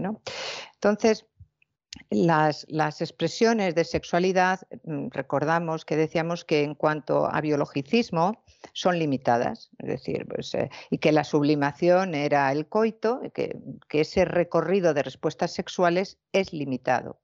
Eh, ahora, la, la interpretación subjetiva de toda la respuesta sexual es la que tiene un recorrido infinito, porque cada uno percibe, siente y vivencia el estímulo sexual y la respuesta sexual de una manera única. Es decir, que aunque podamos eh, tener todos eh, el culmen del coito o, una masturbación eh, o una fantasía, cada uno interpreta y lo tiñe de su propia subjetividad, de su propio simbolismo, de su propio lenguaje, de su propia biografía. Por lo tanto, el erotismo, que ya nos metemos en él, es un aspecto profundamente mm, infinito, es decir, no es abarcable porque es perceptivo, es decir, responde a todas esas variables que acabamos de apuntar. Entonces vamos a ver el erotismo desde un punto de vista científico, es decir, no esperen, lo vuelvo a repetir como en el programa anterior, no esperen algo soez, algo chusco, porque no es así. Es decir, queremos enmarcar una realidad corporal, una realidad de encuentro, una realidad unitiva, pero elevándonos en el tono y en el contenido, que en realidad es la tarea nuestra de informar y de formar. Bueno, pues primeramente, en cuanto al erotismo, tenemos una aproximación científica y biologicista. Todavía no nos hemos metido en el erotismo propiamente subjetivo, ¿no? Y eh, tiene que ver con el sexo y la respuesta sexual que es un proceso de diferenciación femenino y masculino, con lo cual aquí la ideología de género empieza a, decir que no, a disentir. Sí, efectivamente, desde el punto de vista científico, el erotismo son diferentes respuestas sexuales en función de las dos variantes del sexo, que es el femenino y el masculino. O el híbrido, que tenga una respuesta más masculina siendo femenino o más femenino siendo masculino. Y mm, el, el erotismo es el escenario donde se cristalizan las sensibilidades y las fantasías de cada uno de los miembros de la pareja. Es decir, que por lo tanto vamos a hablar de la pareja eh, complementaria del hombre y la mujer. Habrá otros erotismos, pero yo he querido eh, centrarlo en los estudios que hay más avalados desde el punto de vista longitudinal, es decir, a lo mejor dentro de 20 años habrá el erotismo en las parejas homosexuales o en las parejas swinger, que los, estudios que hasta ahora hay, todas esas variantes, sobre todo el swinger o de los tríos, lo desaconsejan porque matan eh, la capacidad unitiva y matan bastante el erotismo.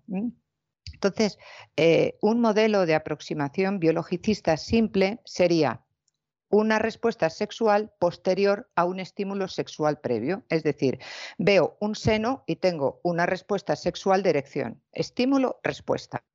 Este es un modelo biologicista incompleto. ¿Por qué? Porque el fallo de este modelo es la ausencia del individuo que interpreta mm, ese estímulo y que lo procesa y que por último da una respuesta sexual única, porque otro a lo mejor no se masturba, otro mm, incluso se inhibe, incluso puede tener asco, porque como hemos dicho, el, territorio subjetivo de cada persona interpretando el estímulo sexual es absolutamente diferente. ¿no? Entonces, esto es lo que diferencia a unos individuos de otros, la respuesta sexual ante un mismo estímulo sexual. Otro ejemplo, las 50 sombras de Grey, hay gente que ha salido incluso con un tono agresivo y de rabia diciendo esto es una tomadura de pelo o esto no tiene nada que ver con una película erótica, sino más bien es una película chusca e incitadora a desviaciones y hay gente que ha salido absolutamente excitada. Bueno, pues esto, ese escenario es en el, en el que nos vamos. A mí me pareció una película aburridísima. Dicho, pero claro, como no soy una señora a la que golpea un millonario, pues a lo mejor eh, eso lo explica. O sea, yo no sé si han hecho varias o solo una. Yo vi la primera. Yo, por efectivamente, como yo. Y yo dije, pero Desconozco. Es? O sea, y, y, las señoras ultrafeministas y, y antimasculinas y todo lo demás que aparecen en las tertulias de televisión y salen diciendo que esto les ha gustado. O sea, pero, pero esta esquizofrenia que es. Pero vamos, a mí la película me pareció aburrida. En términos generales. Claro. Además, bueno, es interesante la película, por, eh, interesante a, lo que voy en, en este contenido erótico, porque ahí no se sabe diferenciar hasta el final si el erotismo es la parte sexual o el erotismo del poder y la sumisión. bueno, es... que seguramente tampoco, tampoco se disocia una cosa de la otra. ¿eh? Porque lo sexual, como dijimos la semana pasada, tiene muchísimos que convergen eh, en un área genital, pero que es mucho más amplio y más complejo porque efectivamente no es un fontanero ni un electricista, con todo el respeto a estas profesiones. No, sino un camionero yo no creo que hubiera tenido tanto éxito. Claro, claro. Es decir, que ahí la excitación femenina no sabemos hasta qué punto es parte de toda la excitación de estímulo, porque un estímulo sexual como un látigo, evidentemente una persona tiene que estar habituada, y sobre todo una mujer, tiene que haber estado incitada en un proceso amatorio previo de comprensión, de acogida y de excitación, porque en sí, en sí, a nivel biologicista, un látigo no elicita una excitación genital. Esto se entiende, ¿verdad?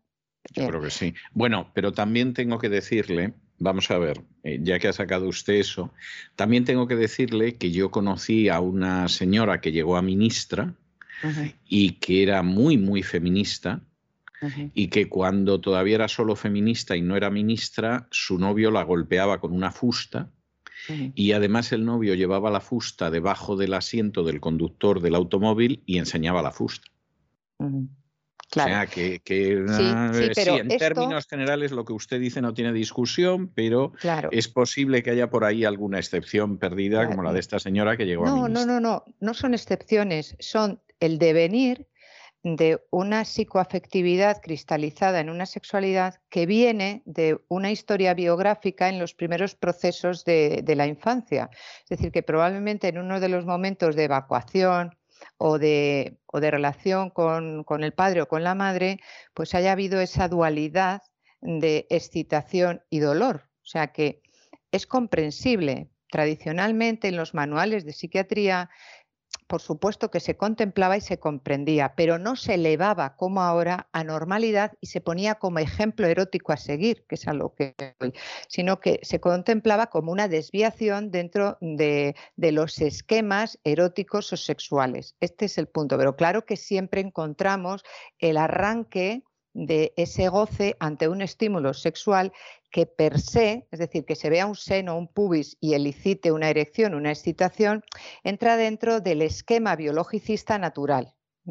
Pero que, veamos una fusta y que nos excite o un tacón de aguja y nos excite, ha tenido que estar asociado previamente en, en en épocas anteriores a, una asociación de condicionamiento clásico, es decir, de que hay un goce eh, cuando aparece ese estímulo, es decir, que hay un goce cuando aparece la fusta o cuando aparece el tacón y entonces tengo el orgasmo. Ahí ya se queda imbricado, se queda engarzado ya eh, para, a no ser que la persona sea consciente y quiera reasignar esa excitación y convertir, es decir, sublimar pasar de la genitalidad a sublimarlo como en cuestiones de solidaridad, en cuestiones de espiritualidad. Solamente a través de, planos más elevados se puede controlar la sexualidad, que es un plano, como digo, no solamente biologicista, sino un plano mucho más profundo y complejo del ser humano. Bueno, entonces, hemos visto que este modelo básico de estímulo-respuesta se nos queda corto. Y el siguiente modelo, que es el modelo circular de Bason, es mucho más complejo porque contempla lo que acabo de explicar con la fusta o con el tacón de aguja, la interpretación que hace el sujeto. ¿no? Es el estudio de la interpretación del estímulo sexual efectivo. Cuando digo efectivo es que produce una respuesta sexual, que al individuo no le deja neutro. Es el sujeto que procesa y que percibe. Pues, eh, por ejemplo, ¿por qué eh, las despedidas de, soltera van las mujeres a los boys? ¿Y por qué los boys hacen toda una manifestación de provocación como hacen la parodia del acto sexual? Porque se supone que excita a las mujeres. Pero eso, eso es en términos culturales relativamente reciente. ¿eh? Claro, yo recuerdo cuando empezaron esas despedidas de solteras y empezaron los boys y eso fue ayer por la noche. Exacto, exacto. Ahí va. Es decir, que el erotismo tiene mucho eh, parte de lo subjetivo y de la biografía eh, del sujeto, pero también tiene de la cultura y del, bueno pues de la bonanza de los tiempos, por supuesto. Lo mismo eh, pues que las barras americanas, hombre, la de la prostitución no, porque era un clásico, ¿no? En los hombres. Pero bueno, hay personas, a varones, siendo muy varones y teniendo una actividad sexual con un rendimiento efectivo, porque se llama así en términos científicos, no en términos sueces, y a lo mejor el hecho de, acompañar a un amigo o ni siquiera simplemente estar en la puerta de un prostíbulo le produce un rechazo y hay otros que mm, para mantener simplemente una vida sexual monótona o robotizada con su mujer necesitan esa parte de transgresión y de novedad porque el estímulo efectivo de la prostituta de la novedad tiene el tirón de que luego pueda tener una respuesta sexual efectiva con la pareja. Sin embargo, no a todos los hombres no podemos elevar a generalización de que un, prostíbulo elicita una respuesta sexual de placer a todos los hombres, ni muchísimo menos, igual que lo de los boys. Pero sí, mm, estoy de acuerdo con usted que mm, esto ha sido pues, muy reciente. Lo mismo que eh, durante años también fue un clásico de erotismo em, en Manuel o El último tango en París que la gente iba en masa, yo creo que pues un poco por aquello de, del efecto rebaño. No, y porque además en España no había ese tipo de películas. Es decir, vamos a ver, eh, la gente iba en masa a Francia, sobre todo al sur de Francia, Perpiñán, etcétera, a ver el último tango primero y luego en Manuel, porque eso en España no se podía ver. Y entonces la gente iba es una época donde sucedieron cosas que ahora las cuentas y parecen increíbles. Por ejemplo, una época que duró una década muy larga en la cual se, había coproducciones españolas con Italia, con Francia, etcétera, que tenían dos versiones porque en la versión francesa se le veía el pecho a Mónica Randall, estoy pensando en Sol Rojo, y Sí. en la versión que se estrenaba en España, cuando Mónica Randall iba a enseñar el pecho, eh, se pasaba a la siguiente escena. Claro. Una escena donde aparecía de prostituta en Estados Unidos y, y en un momento determinado, pues en la versión francesa se le veía el pecho y en la otra no. En, en una ciudad de Galicia, por razones que no se sabe muy bien cuáles eran, eh, de pronto estrenaron una versión para, para el extranjero. Entonces había alguna señora que enseñaba el pecho o algo así. Bueno, estuvo el cine lleno hasta que se enteró el gobernador civil y retiró la acabó. película de las pantallas. Entonces, Claro. Claro, con esa mentalidad en la cual simplemente la idea de ver un pecho era la locura, pues claro, la gente iba a ver el Exacto. último tango, iba a ver Manuel y todo lo Y demás. que diera. Claro. Para no enterarse de nada, ¿eh? porque tengo que decir que el último tango, que a mí me parece una película muy mala, de todas formas, no era una película pornográfica. El último tango no, no, no, quería expresar la soledad Mm. del ser humano en la sociedad actual, esa soledad de, bueno, venimos aquí, nos vamos a la cama, pero yo no quiero saber nada ni de quién eres, ni de cuál es tu vida, ni de cómo te llamas. Es decir, el último tango era un drama existencial. Yo luego, Exacto. la verdad es que vi la película por primera vez y no me gustó, y luego la vi años después y encima me pareció muy mala. Pero, Mm. pero no era una película pornográfica, era una película que quería expresar otras cosas. Claro.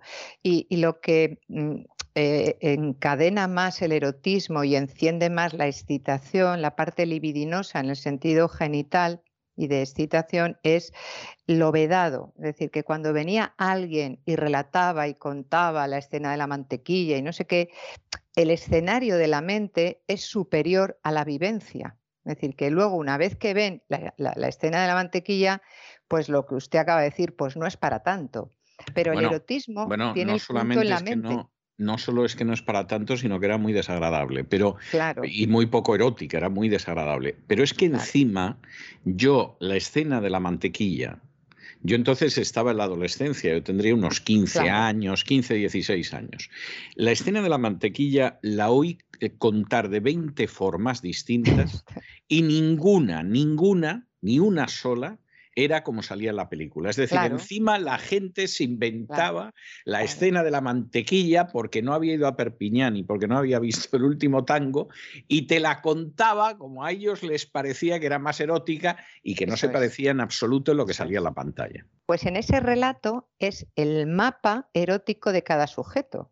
Incluso en el propio relato el sujeto se autoexcita y el que escucha, si eso es un, un estímulo sexual efectivo, también se excita.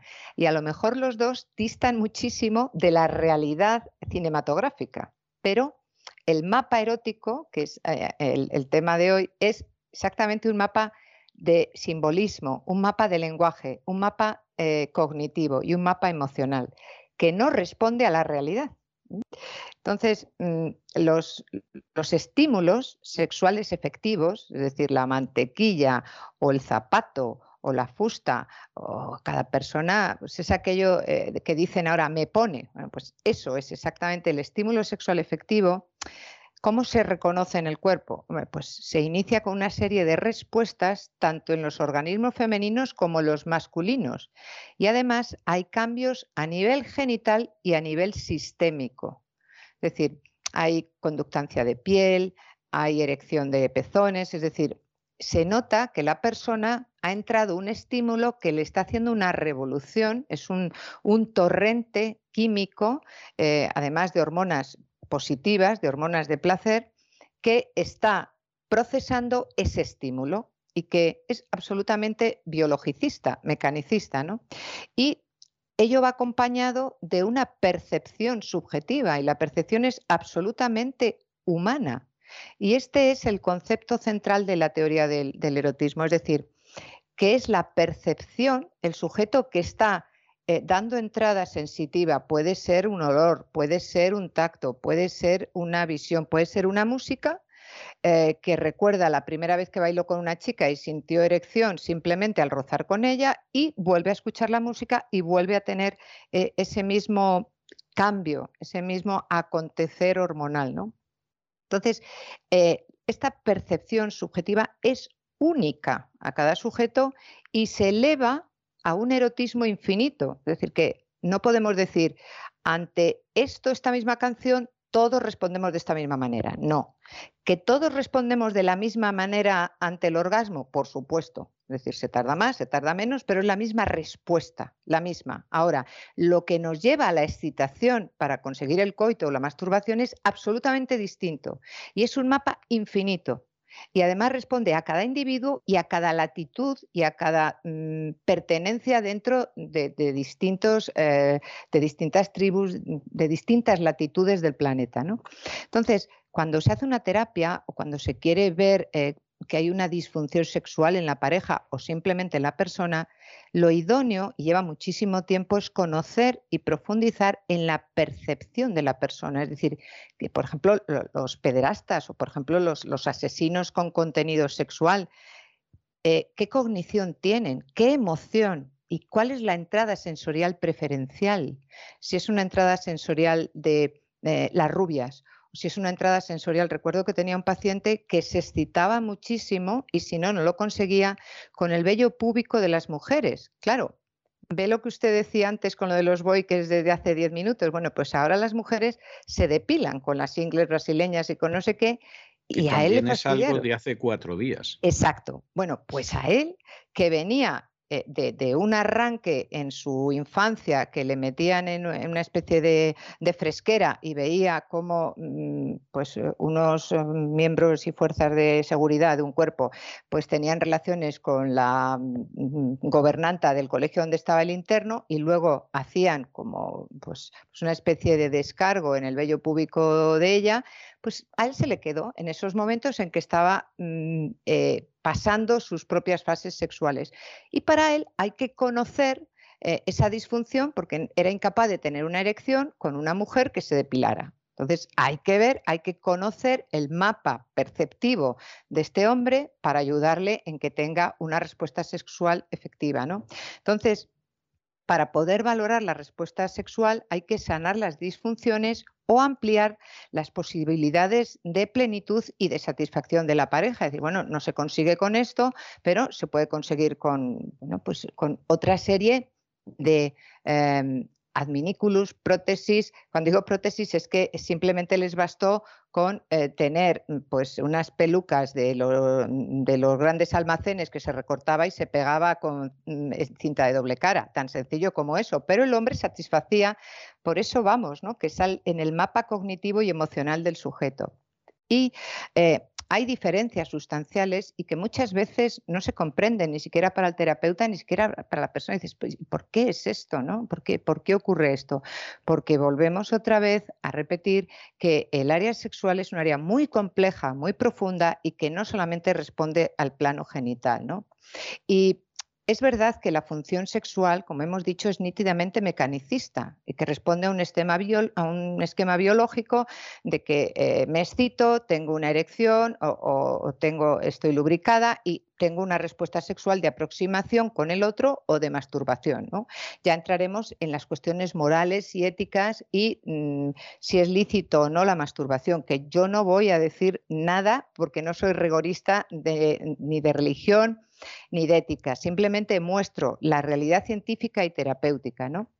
Entonces, si, la parte de respuesta sexual tiene un componente biologicista, es decir, que, tendemos al coito como expresión máxima, ¿Qué sería entonces el erotismo? Pues es la parte artística, la parte creativa, la parte artesana.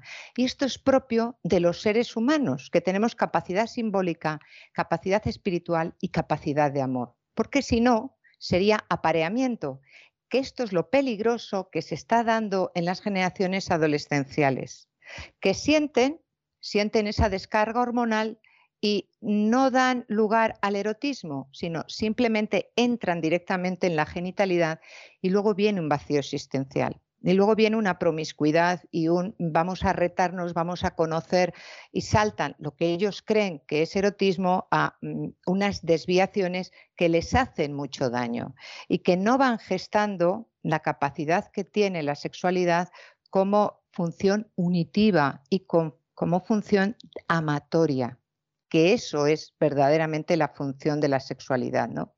Entonces, podemos definir el erotismo como el arte de sentir, de sentir, porque hay personas que son un trozo de corcho, y provocar placer aprovechando las oportunidades de entradas sensoriales.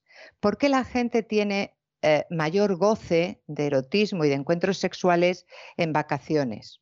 Hombre, pues porque el, ir ligero de ropa, la visualización de cuerpos, la entrada de la brisa, mm, que es muy, muy agradable en la piel, eh, el poquito, el poquito de, de, alcohol, de un, pues, un champán, todo esto facilita, se aprovecha las entradas sensoriales para tener ese momento, para ser para dar expresión a esa parte creativa y artística, ¿no?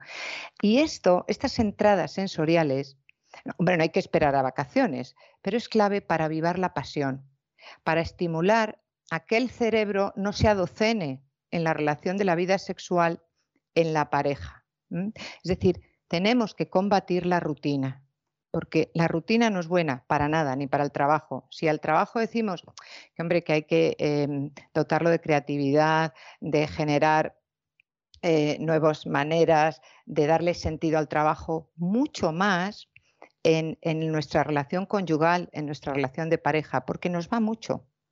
No es que mm, ah, pues como hay otro a mano, cambio por otro. No, si es que con el tiempo va a ocurrir lo mismo. ¿eh? Y la mejor definición del erotismo nos la ofrece Octavio Paz, que dice, el erotismo es esencialmente una subjetividad humana, porque no la tienen los animales. Los animales tienen esa teoría mecanicista que hemos dicho al principio de estímulo-respuesta. Huelo el celo de la perra y monto, pero nosotros no. Va a ser que esto es verdad, de que la sexualidad va más allá de lo genital. Va a ser que es verdad. Es decir, es esencialmente subjetividad humana y es socializada. Por eso la masturbación, bueno, pero se me queda corta. Debe ser socializada, porque es el encuentro con el otro y debe ser transfigurada, o sea, salir del narcisismo y de la parte hedónica de uno a través de la voluntad y de la imaginación de los hombres. Es decir, te quiero y te quiero como tú eres, no solamente lo genital, no solamente eh, que me he pasado de cava, no, es que te quiero como eres y te quiero por, por lo que me ofreces y por aquello que es incompleto y que, que para mí necesitarías mejorar. Pero como yo también tengo un área de mejora, te quiero en su totalidad. Eso es volitivo. El enamoramiento mm, es el río que nos lleva. No, no quieres tú querer. Es que es la pasión ciega. Y el, el lenguaje es muy rico en, eso. Dice, la pasión ciega porque no ve, te dejas llevar, ¿no? Y es efectivamente este, este mapa erótico mm, de lo mental es, lo volvemos a decir, es una infinita variedad de formas, que cada hombre, esas formas, hace que su sexualidad tenga un color diferente a la del otro. Un ejemplo que es muy bonito es si el barro, el barro, la arcilla, es la pulsión sexual, la parte biologicista, la parte eh, mecánica.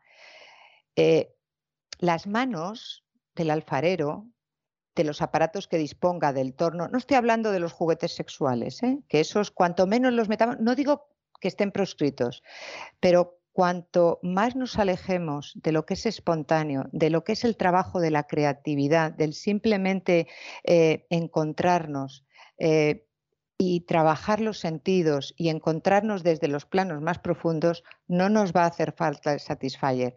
Si hace falta en situaciones mm, mm, muy especiales, pues bien, pero corremos el riesgo de hacer de la corporalidad un uso, no un encuentro, una sublimación placentera. Entonces, em, las manos nuestras con, el, simplemente cuidando el ambiente, cuidando las formas, cuidando las palabras, cuidando los respiros, cuidando los besos, cuidando los silencios, hace que realmente el, el erotismo y luego el encuentro sexual pueda ser altamente satisfactorio. El encuentro sexual puede terminar, y a determinadas edades, puede terminar en un coito y en un orgasmo o no. Y puede ser satisfactorio. Para las poblaciones jóvenes dirán, bueno, esta señora, no, esta señora eh, tiene experiencia clínica y simplemente cuando se tiene determinada edad y determinadas patologías biologicistas, orgánicas, no pasa nada y es muy gozoso estar piel con piel, simplemente abrazados o simplemente besándonos de manera profunda, que también los besos tienen muchísima flexibilidad porque hay mucho tipo de besos, ¿no? Entonces, el mapa erótico, por lo tanto, es la huella digital de cada uno de nosotros. Em, otro autor, Swank, introdujo el concepto de eroticidad, que es, está entendida, esta es muy curiosa, porque es un continuo, es decir, como la campana de Gauss, y entonces en la campana de Gauss, en las dos colas, están los individuos que solo gozan dando placer y que correlacionan con personas altruistas, con personas que, que están más pendientes del otro, y que mm, no se olvidan de ellas mismas y se entregan al otro. En la sinfonía de, la relación erótica y sexual, mm, esto se queda corto porque el otro, si realmente está en el centro de la campana de Gauss, también espera no solamente que le des placer, sino que verte a ti eh, en una actitud de entrega y placentera. ¿no? Y también en el otro polo están los que solo buscan, esto es muy fácil hoy en día, ¿eh? los egóticos, los egocéntricos, los que solo buscan y sienten placer y son incapaces de dárselo al otro. Esto era muy típico, sobre todo en la, en la sexualidad masculina, de eh, yo eyaculo y si te he visto no me acuerdo. Y la otra estaba, hay que pintar el techo de azul. Claro, pues hombre, esto no, porque al final nos lleva a tener grandes crisis y aparecer infidelidades o aparecer fetichismos, es decir, que uno tenga más excitación con películas pornográficas, que eso se vive también por parte de la pareja eh, pues, pues, como una infidelidad, porque claro, la persona se, se aleja del encuentro. ¿Por qué ese encuentro? ¿Por qué duele? Porque va mucho más allá de lo genital. ¿no? Entonces, eh, otro, otro concepto es el erotismo subjetivo, es decir, la capacidad que uno tenga de sentirse con dosis eróticas. A veces ese erotismo es consciente y entonces la persona es sexy, como podía ser Marilyn Monroe, aunque no lo pretendiese, pero ella quería seducir, gustar. Otra cosa es la parte más genital, pero ella quería ser aceptada. También hay que conocer la biografía de ella y otras, que es lo que llaman mujeres, eh, pues con o hombres, eh, igual, da igual, eh, más inconsciente que es el sex appeal. Es decir, ese es el, autoerotismo. Personas que o lo buscan por ser aceptadas o por excitar, y personas que no lo buscan, pero que potencian esa parte más de encuentro con el otro. Ese es el puente de promesa, de esa promesa de las mil y una noches con el otro. ¿no? Y hay una gran tragedia en el erotismo, ¿Y cuál es el funeral de la pasión? ya llevamos cinco años casados, porque tengo una pareja ahora con diez años casados y dicen, es que no me pone el otro. Y me empieza a poner, pues, un compañero que tengo de trabajo.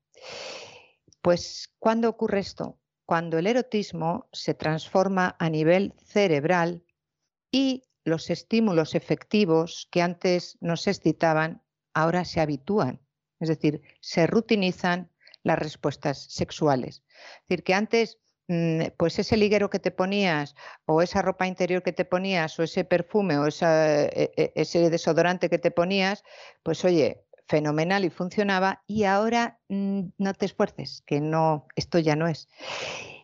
Este momento es sumamente peligroso para las parejas, porque a pesar de tener cuando estaba mm, elaborando todo esto me acordaba de, Lady Di y Carlos de Inglaterra, porque decía, a pesar de tener una persona que objetivamente es atractiva y que puede ser un estímulo eh, sexual efectivo para otros, resulta que la persona busca otra novedad y que encuentra ese erotismo aunque el estímulo sexual objetivamente sea menos atractivo, pero la persona le pone. Y esto radica en que se han rutinizado, bueno, en el caso de Lady Di y el otro es que eh, esa situación ya de entrada no se tenía que haber dado, porque había un, eh, digamos, un querer tapar lo que realmente era una pasión que llevaba años y que además la pasión más, más interesante es la que no está normal, sino que es intermitente. Probablemente ahora estos dos señores ya con la edad y con la continuidad que tengan, esa pasión seguro que ha desaparecido. Lo mismo que existe el funeral de la pasión en, esos estímulos eh, de potencia mm, sexuales, también existe una habituación en las fases del cortejo y de la conquista. Es decir, que cuando nos regalan el primer ramo de rosas, bueno, bueno, se nos caen los anillos y los pendientes, una maravilla. Pero si todos los días recibimos las rosas, pues dices, pues mira, no me traigas rosas que prefiero que me lleves a, comprar, yo qué sé, coliflores. Es decir, que son mucho más intensos y más creativos en los primeros momentos. Y cuando el otro aún es un misterio para mí. Esto es tan bonito. Eh, me desvivo porque todavía no sé lo que voy a encontrar. Cuando ahora los jóvenes entregan lo más profundo, es que ya no hay misterio. Y cuando tú estirpas el misterio, lo que ocurre después es el desprecio. Es decir, dejas a la persona en el nivel puramente carnal. Y como somos un todo, sufrimos tanto ellos por desprecio como ellas por soledad. Entonces, el erotismo estamos viendo que da la mano a la fantasía y a las infinitas posibilidades de, idealizaciones que podamos tener, ¿no? Porque si tras la conquista cambia el cortejo, pues tenemos que ser creativos y tenemos que, hay otro autor que dice, tenemos que prometernos y casarnos todos los días. Esto no significa que tengamos que comprar objetos todos los días, no. Significa que tenemos que tener ese pequeño detalle, pues un detalle tan tonto como sale nuestra pareja del baño, de la ducha y tener la toalla y dices, toma, cariño. Hombre, pues a lo mejor no es muy erótico, pero sí elicita... Es, es muy bonito, pero es muy bonito. Claro, claro, efectivamente teniendo en cuenta, se lo decimos a todos nuestros oyentes, que todas las parejas, la mía la primera, ¿eh? hemos pasado por crisis existenciales, por crisis de comunicación. Eh, uno de los aspectos, mm, yo lo hice fatal con una pareja, lo hice fatal, porque todavía no tenía mucho entrenamiento eh, porque en la carrera te entrena de muchos aspectos, pero del sexual ahora sí se lleva mucho, entonces no. Entonces, lo peor que se puede hacer cuando una pareja no tiene comunicación y están en un momento de rechazo es entrenarles a un funcionamiento sexual de caricias. Bueno, aquello salió fatal, pero salió fatal por mí. ¿Por qué? Porque antes del funcionamiento erótico y sensitivo de piel con piel viene la comunicación. Pero bueno, pues yo seguí el manual y dije, pues vamos a entrenar a los masajes. ¿Y quién empieza? Pues empezó este. Pues es que lo hizo, pues es que menudo a manera tosca. Pues es que tú estabas como una piedra, que yo como una piedra, mira, retírate. Claro, aquello salió fatal. Porque para el encuentro sexual se tiene que dar la confianza y se tiene que, dar el momento de me fío de ti. Tenemos que estar dispuestos al encuentro sexual. Si eso no se da, lo primero que tenemos que hacer es la comunicación. O sea que lo digo para aquellas personas que, estén en proceso terapéutico, no se puede hacer una terapia de entrenamiento sexual hasta que no funcione primero la comunicación. Bueno, la pirámide biologicista es muy curiosa porque eh, la base más gorda, pero la que dura menos, es la, de, la del amor, mm, no el amor, el romanticismo, la pasión, el amor ese intenso. Eso suele durar en torno al año. Luego viene, es una curva inversa y ahí nos devuelve a la parte humana y a la parte trascendental. Es decir, tiene, la pasión tiene un periodo muy corto y el periodo más largo es el amor. El amor entendido más allá del querer devorar al otro, porque la sexualidad, este concepto es que es un poco freudiano, la sexualidad tiene mucho de, agresión, de, de, posesión, de es mío, entonces, esa fase necesariamente tiene que ser muy corta, porque si no, se devora en sí la relación y se, mm, se limita solo a la parte genital.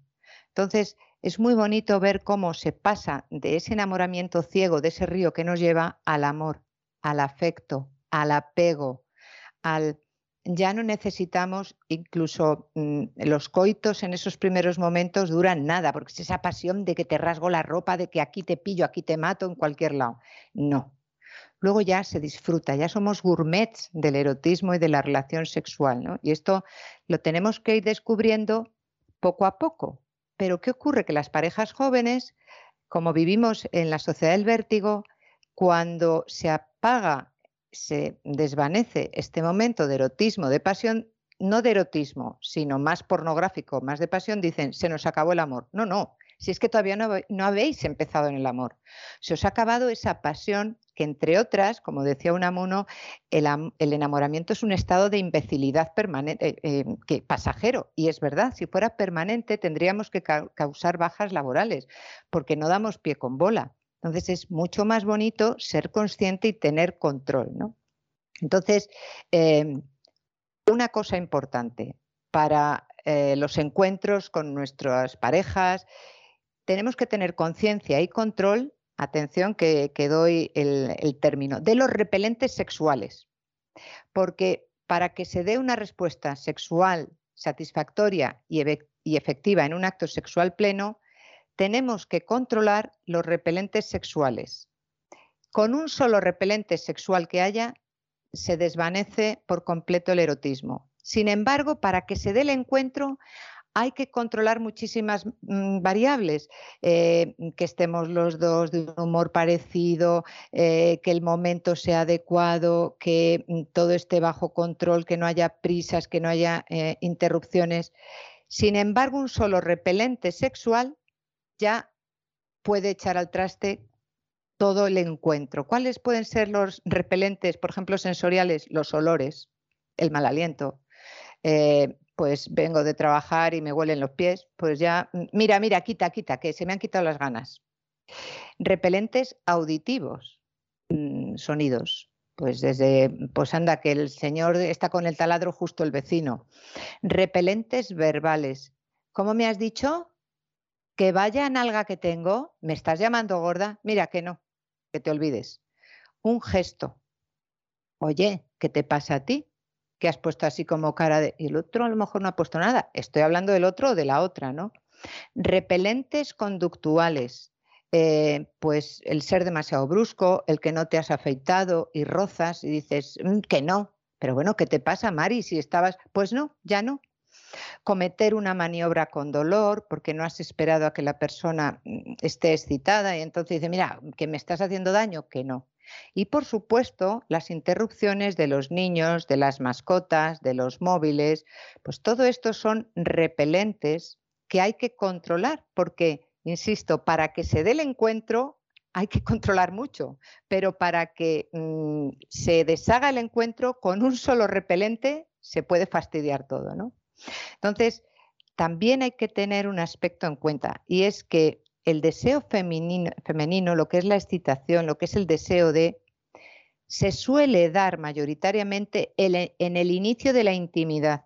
Es decir, que la señora mientras está en el coche o está aparcando con los niños o haciendo la tortilla por la noche, no suele tener esa fantasía erótica tan inmediata como el hombre. El hombre Le voy a dar 30 segundos más para que recoja usted, porque no sabe usted hoy cómo, cómo, se ha disparado. ¿eh? Sí.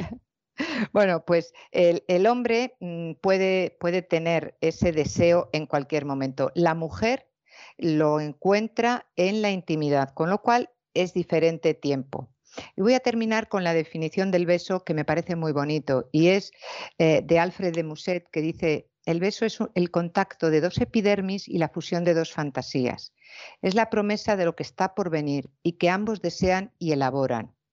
Y los besos en la boca tienen mucha flexibilidad y mucho simbolismo, porque pueden ser tímidos, pueden ser noveles, pueden ser atrevidos, pueden ser robados, apasionados, agresivos, eternos y robotizados, y hay otras zonas del cuerpo que se pueden besar y que tienen distinta carga de erotismo. Por ejemplo, las manos, las mejillas, pero hay otras que sí que tienen alta carga, el cuello, la espalda, las orejas, los senos. Todo esto hay que tenerlo en cuenta a la hora de tener ese maravilloso encuentro unitivo. Y el próximo día seguiremos con la sexualidad. Me parece muy bien. Usted sabe que uno de mis libros preferidos, yo tengo, en fin, tengo preferencias por los libros y si dijera cuáles son algunos de mis libros preferidos, la gente se quedaría sorprendida. Pero hay un libro mío, eh, hay un libro, no es mío, es uno de mis libros preferidos, que se titula, la traducción debe ser algo así como Cuando lloran los elefantes. Y es un libro escrito por un biólogo y un zoólogo que va mostrando cómo todas las conductas humanas tienen algún paralelo en alguna especie animal. Incluso hay especies animales donde hay policías, donde hay jueces, donde se imponen castigos, etc. Y al acabar el libro, que a mí me parece un libro delicioso, los autores dicen que solo hay dos conductas humanas que no se dan en el mundo animal. Dicen, mm, una es los besos, Exacto. dice, y la otra es la creencia en un ser superior. Pero, pero tenemos que reconocer que de los besos estamos seguros. Porque si cuando los delfines se reúnen todos juntos en el crepúsculo, lo están haciendo en honor a un ser superior es algo que no sabemos, pero no es imposible. Es decir, al final, la única conducta que tenemos certeza de que efectivamente solo se da en el género humano y no se da en ninguna especie animal son los besos. Bueno, pues yo le voy a dejar con una de mis canciones preferidas también, ya que estamos en esto. Hoy, hoy me está usted dando mucho gusto, doña Pilar, que es, es el, el Bésame mucho. Ah. Eh, se lo voy a dejar en la versión de Luis Mariano, se lo podía haber dejado en muchas, pero me gusta mucho esta canción. Y es la se época la voy a de nuestros padres, don César. De sí, totalmente, totalmente, efectivamente. De nuestros padres y esta grabación debe ser de mi tierna infancia. Yo recuerdo perfectamente el verano que murió Luis Mariano, porque Yo no yo está, fue el verano que yo vi por primera vez el mar Qué bonito. y que yo tendría, calculo que unos 10 años, una cosa así. O sea, si miro, si miro la fecha, seguramente andaría por ahí. O sea, yo tendría unos 10, 11 años cuando falleció Luis Mariano y recuerdo, recuerdo que efectivamente fue el primer verano que yo, fui- yo vi el mar y no, tenía yo 12 años, lo, lo estoy comprobando ahora mismo. Y no solo fue el primer verano que vi el mar, sino que, claro, eh, las revistas que salieron anunciando la muerte de Luis Mariano, pues las compraron mi madre y mi abuela, que es con quien yo pasé, con ellas y con mi hermano, ese verano. Y, y recuerdo que cuando regresamos a Madrid desde la playa, pues allí se quedaron porque no querían cargar con las revistas y a mí me dio mucha pena porque dije, hombre, si son revistas que no cuentan los romances habituales, sino la muerte de. Mariano y su vida, Claro. y me dio mucha pena que, que las dejáramos. Pero fíjese usted, pensaba yo tendría unos 11, 10, 11 años, no, tenía 12 años ya cumplidos cuando murió Luis Mariano. Muchísimas gracias, por Gracias, todo, doña. Pilar. Un abrazo muy fuerte. Hasta la semana que viene. Abrazo, hasta la semana que viene. Bésame mucho, como si fuera esta noche la última vez.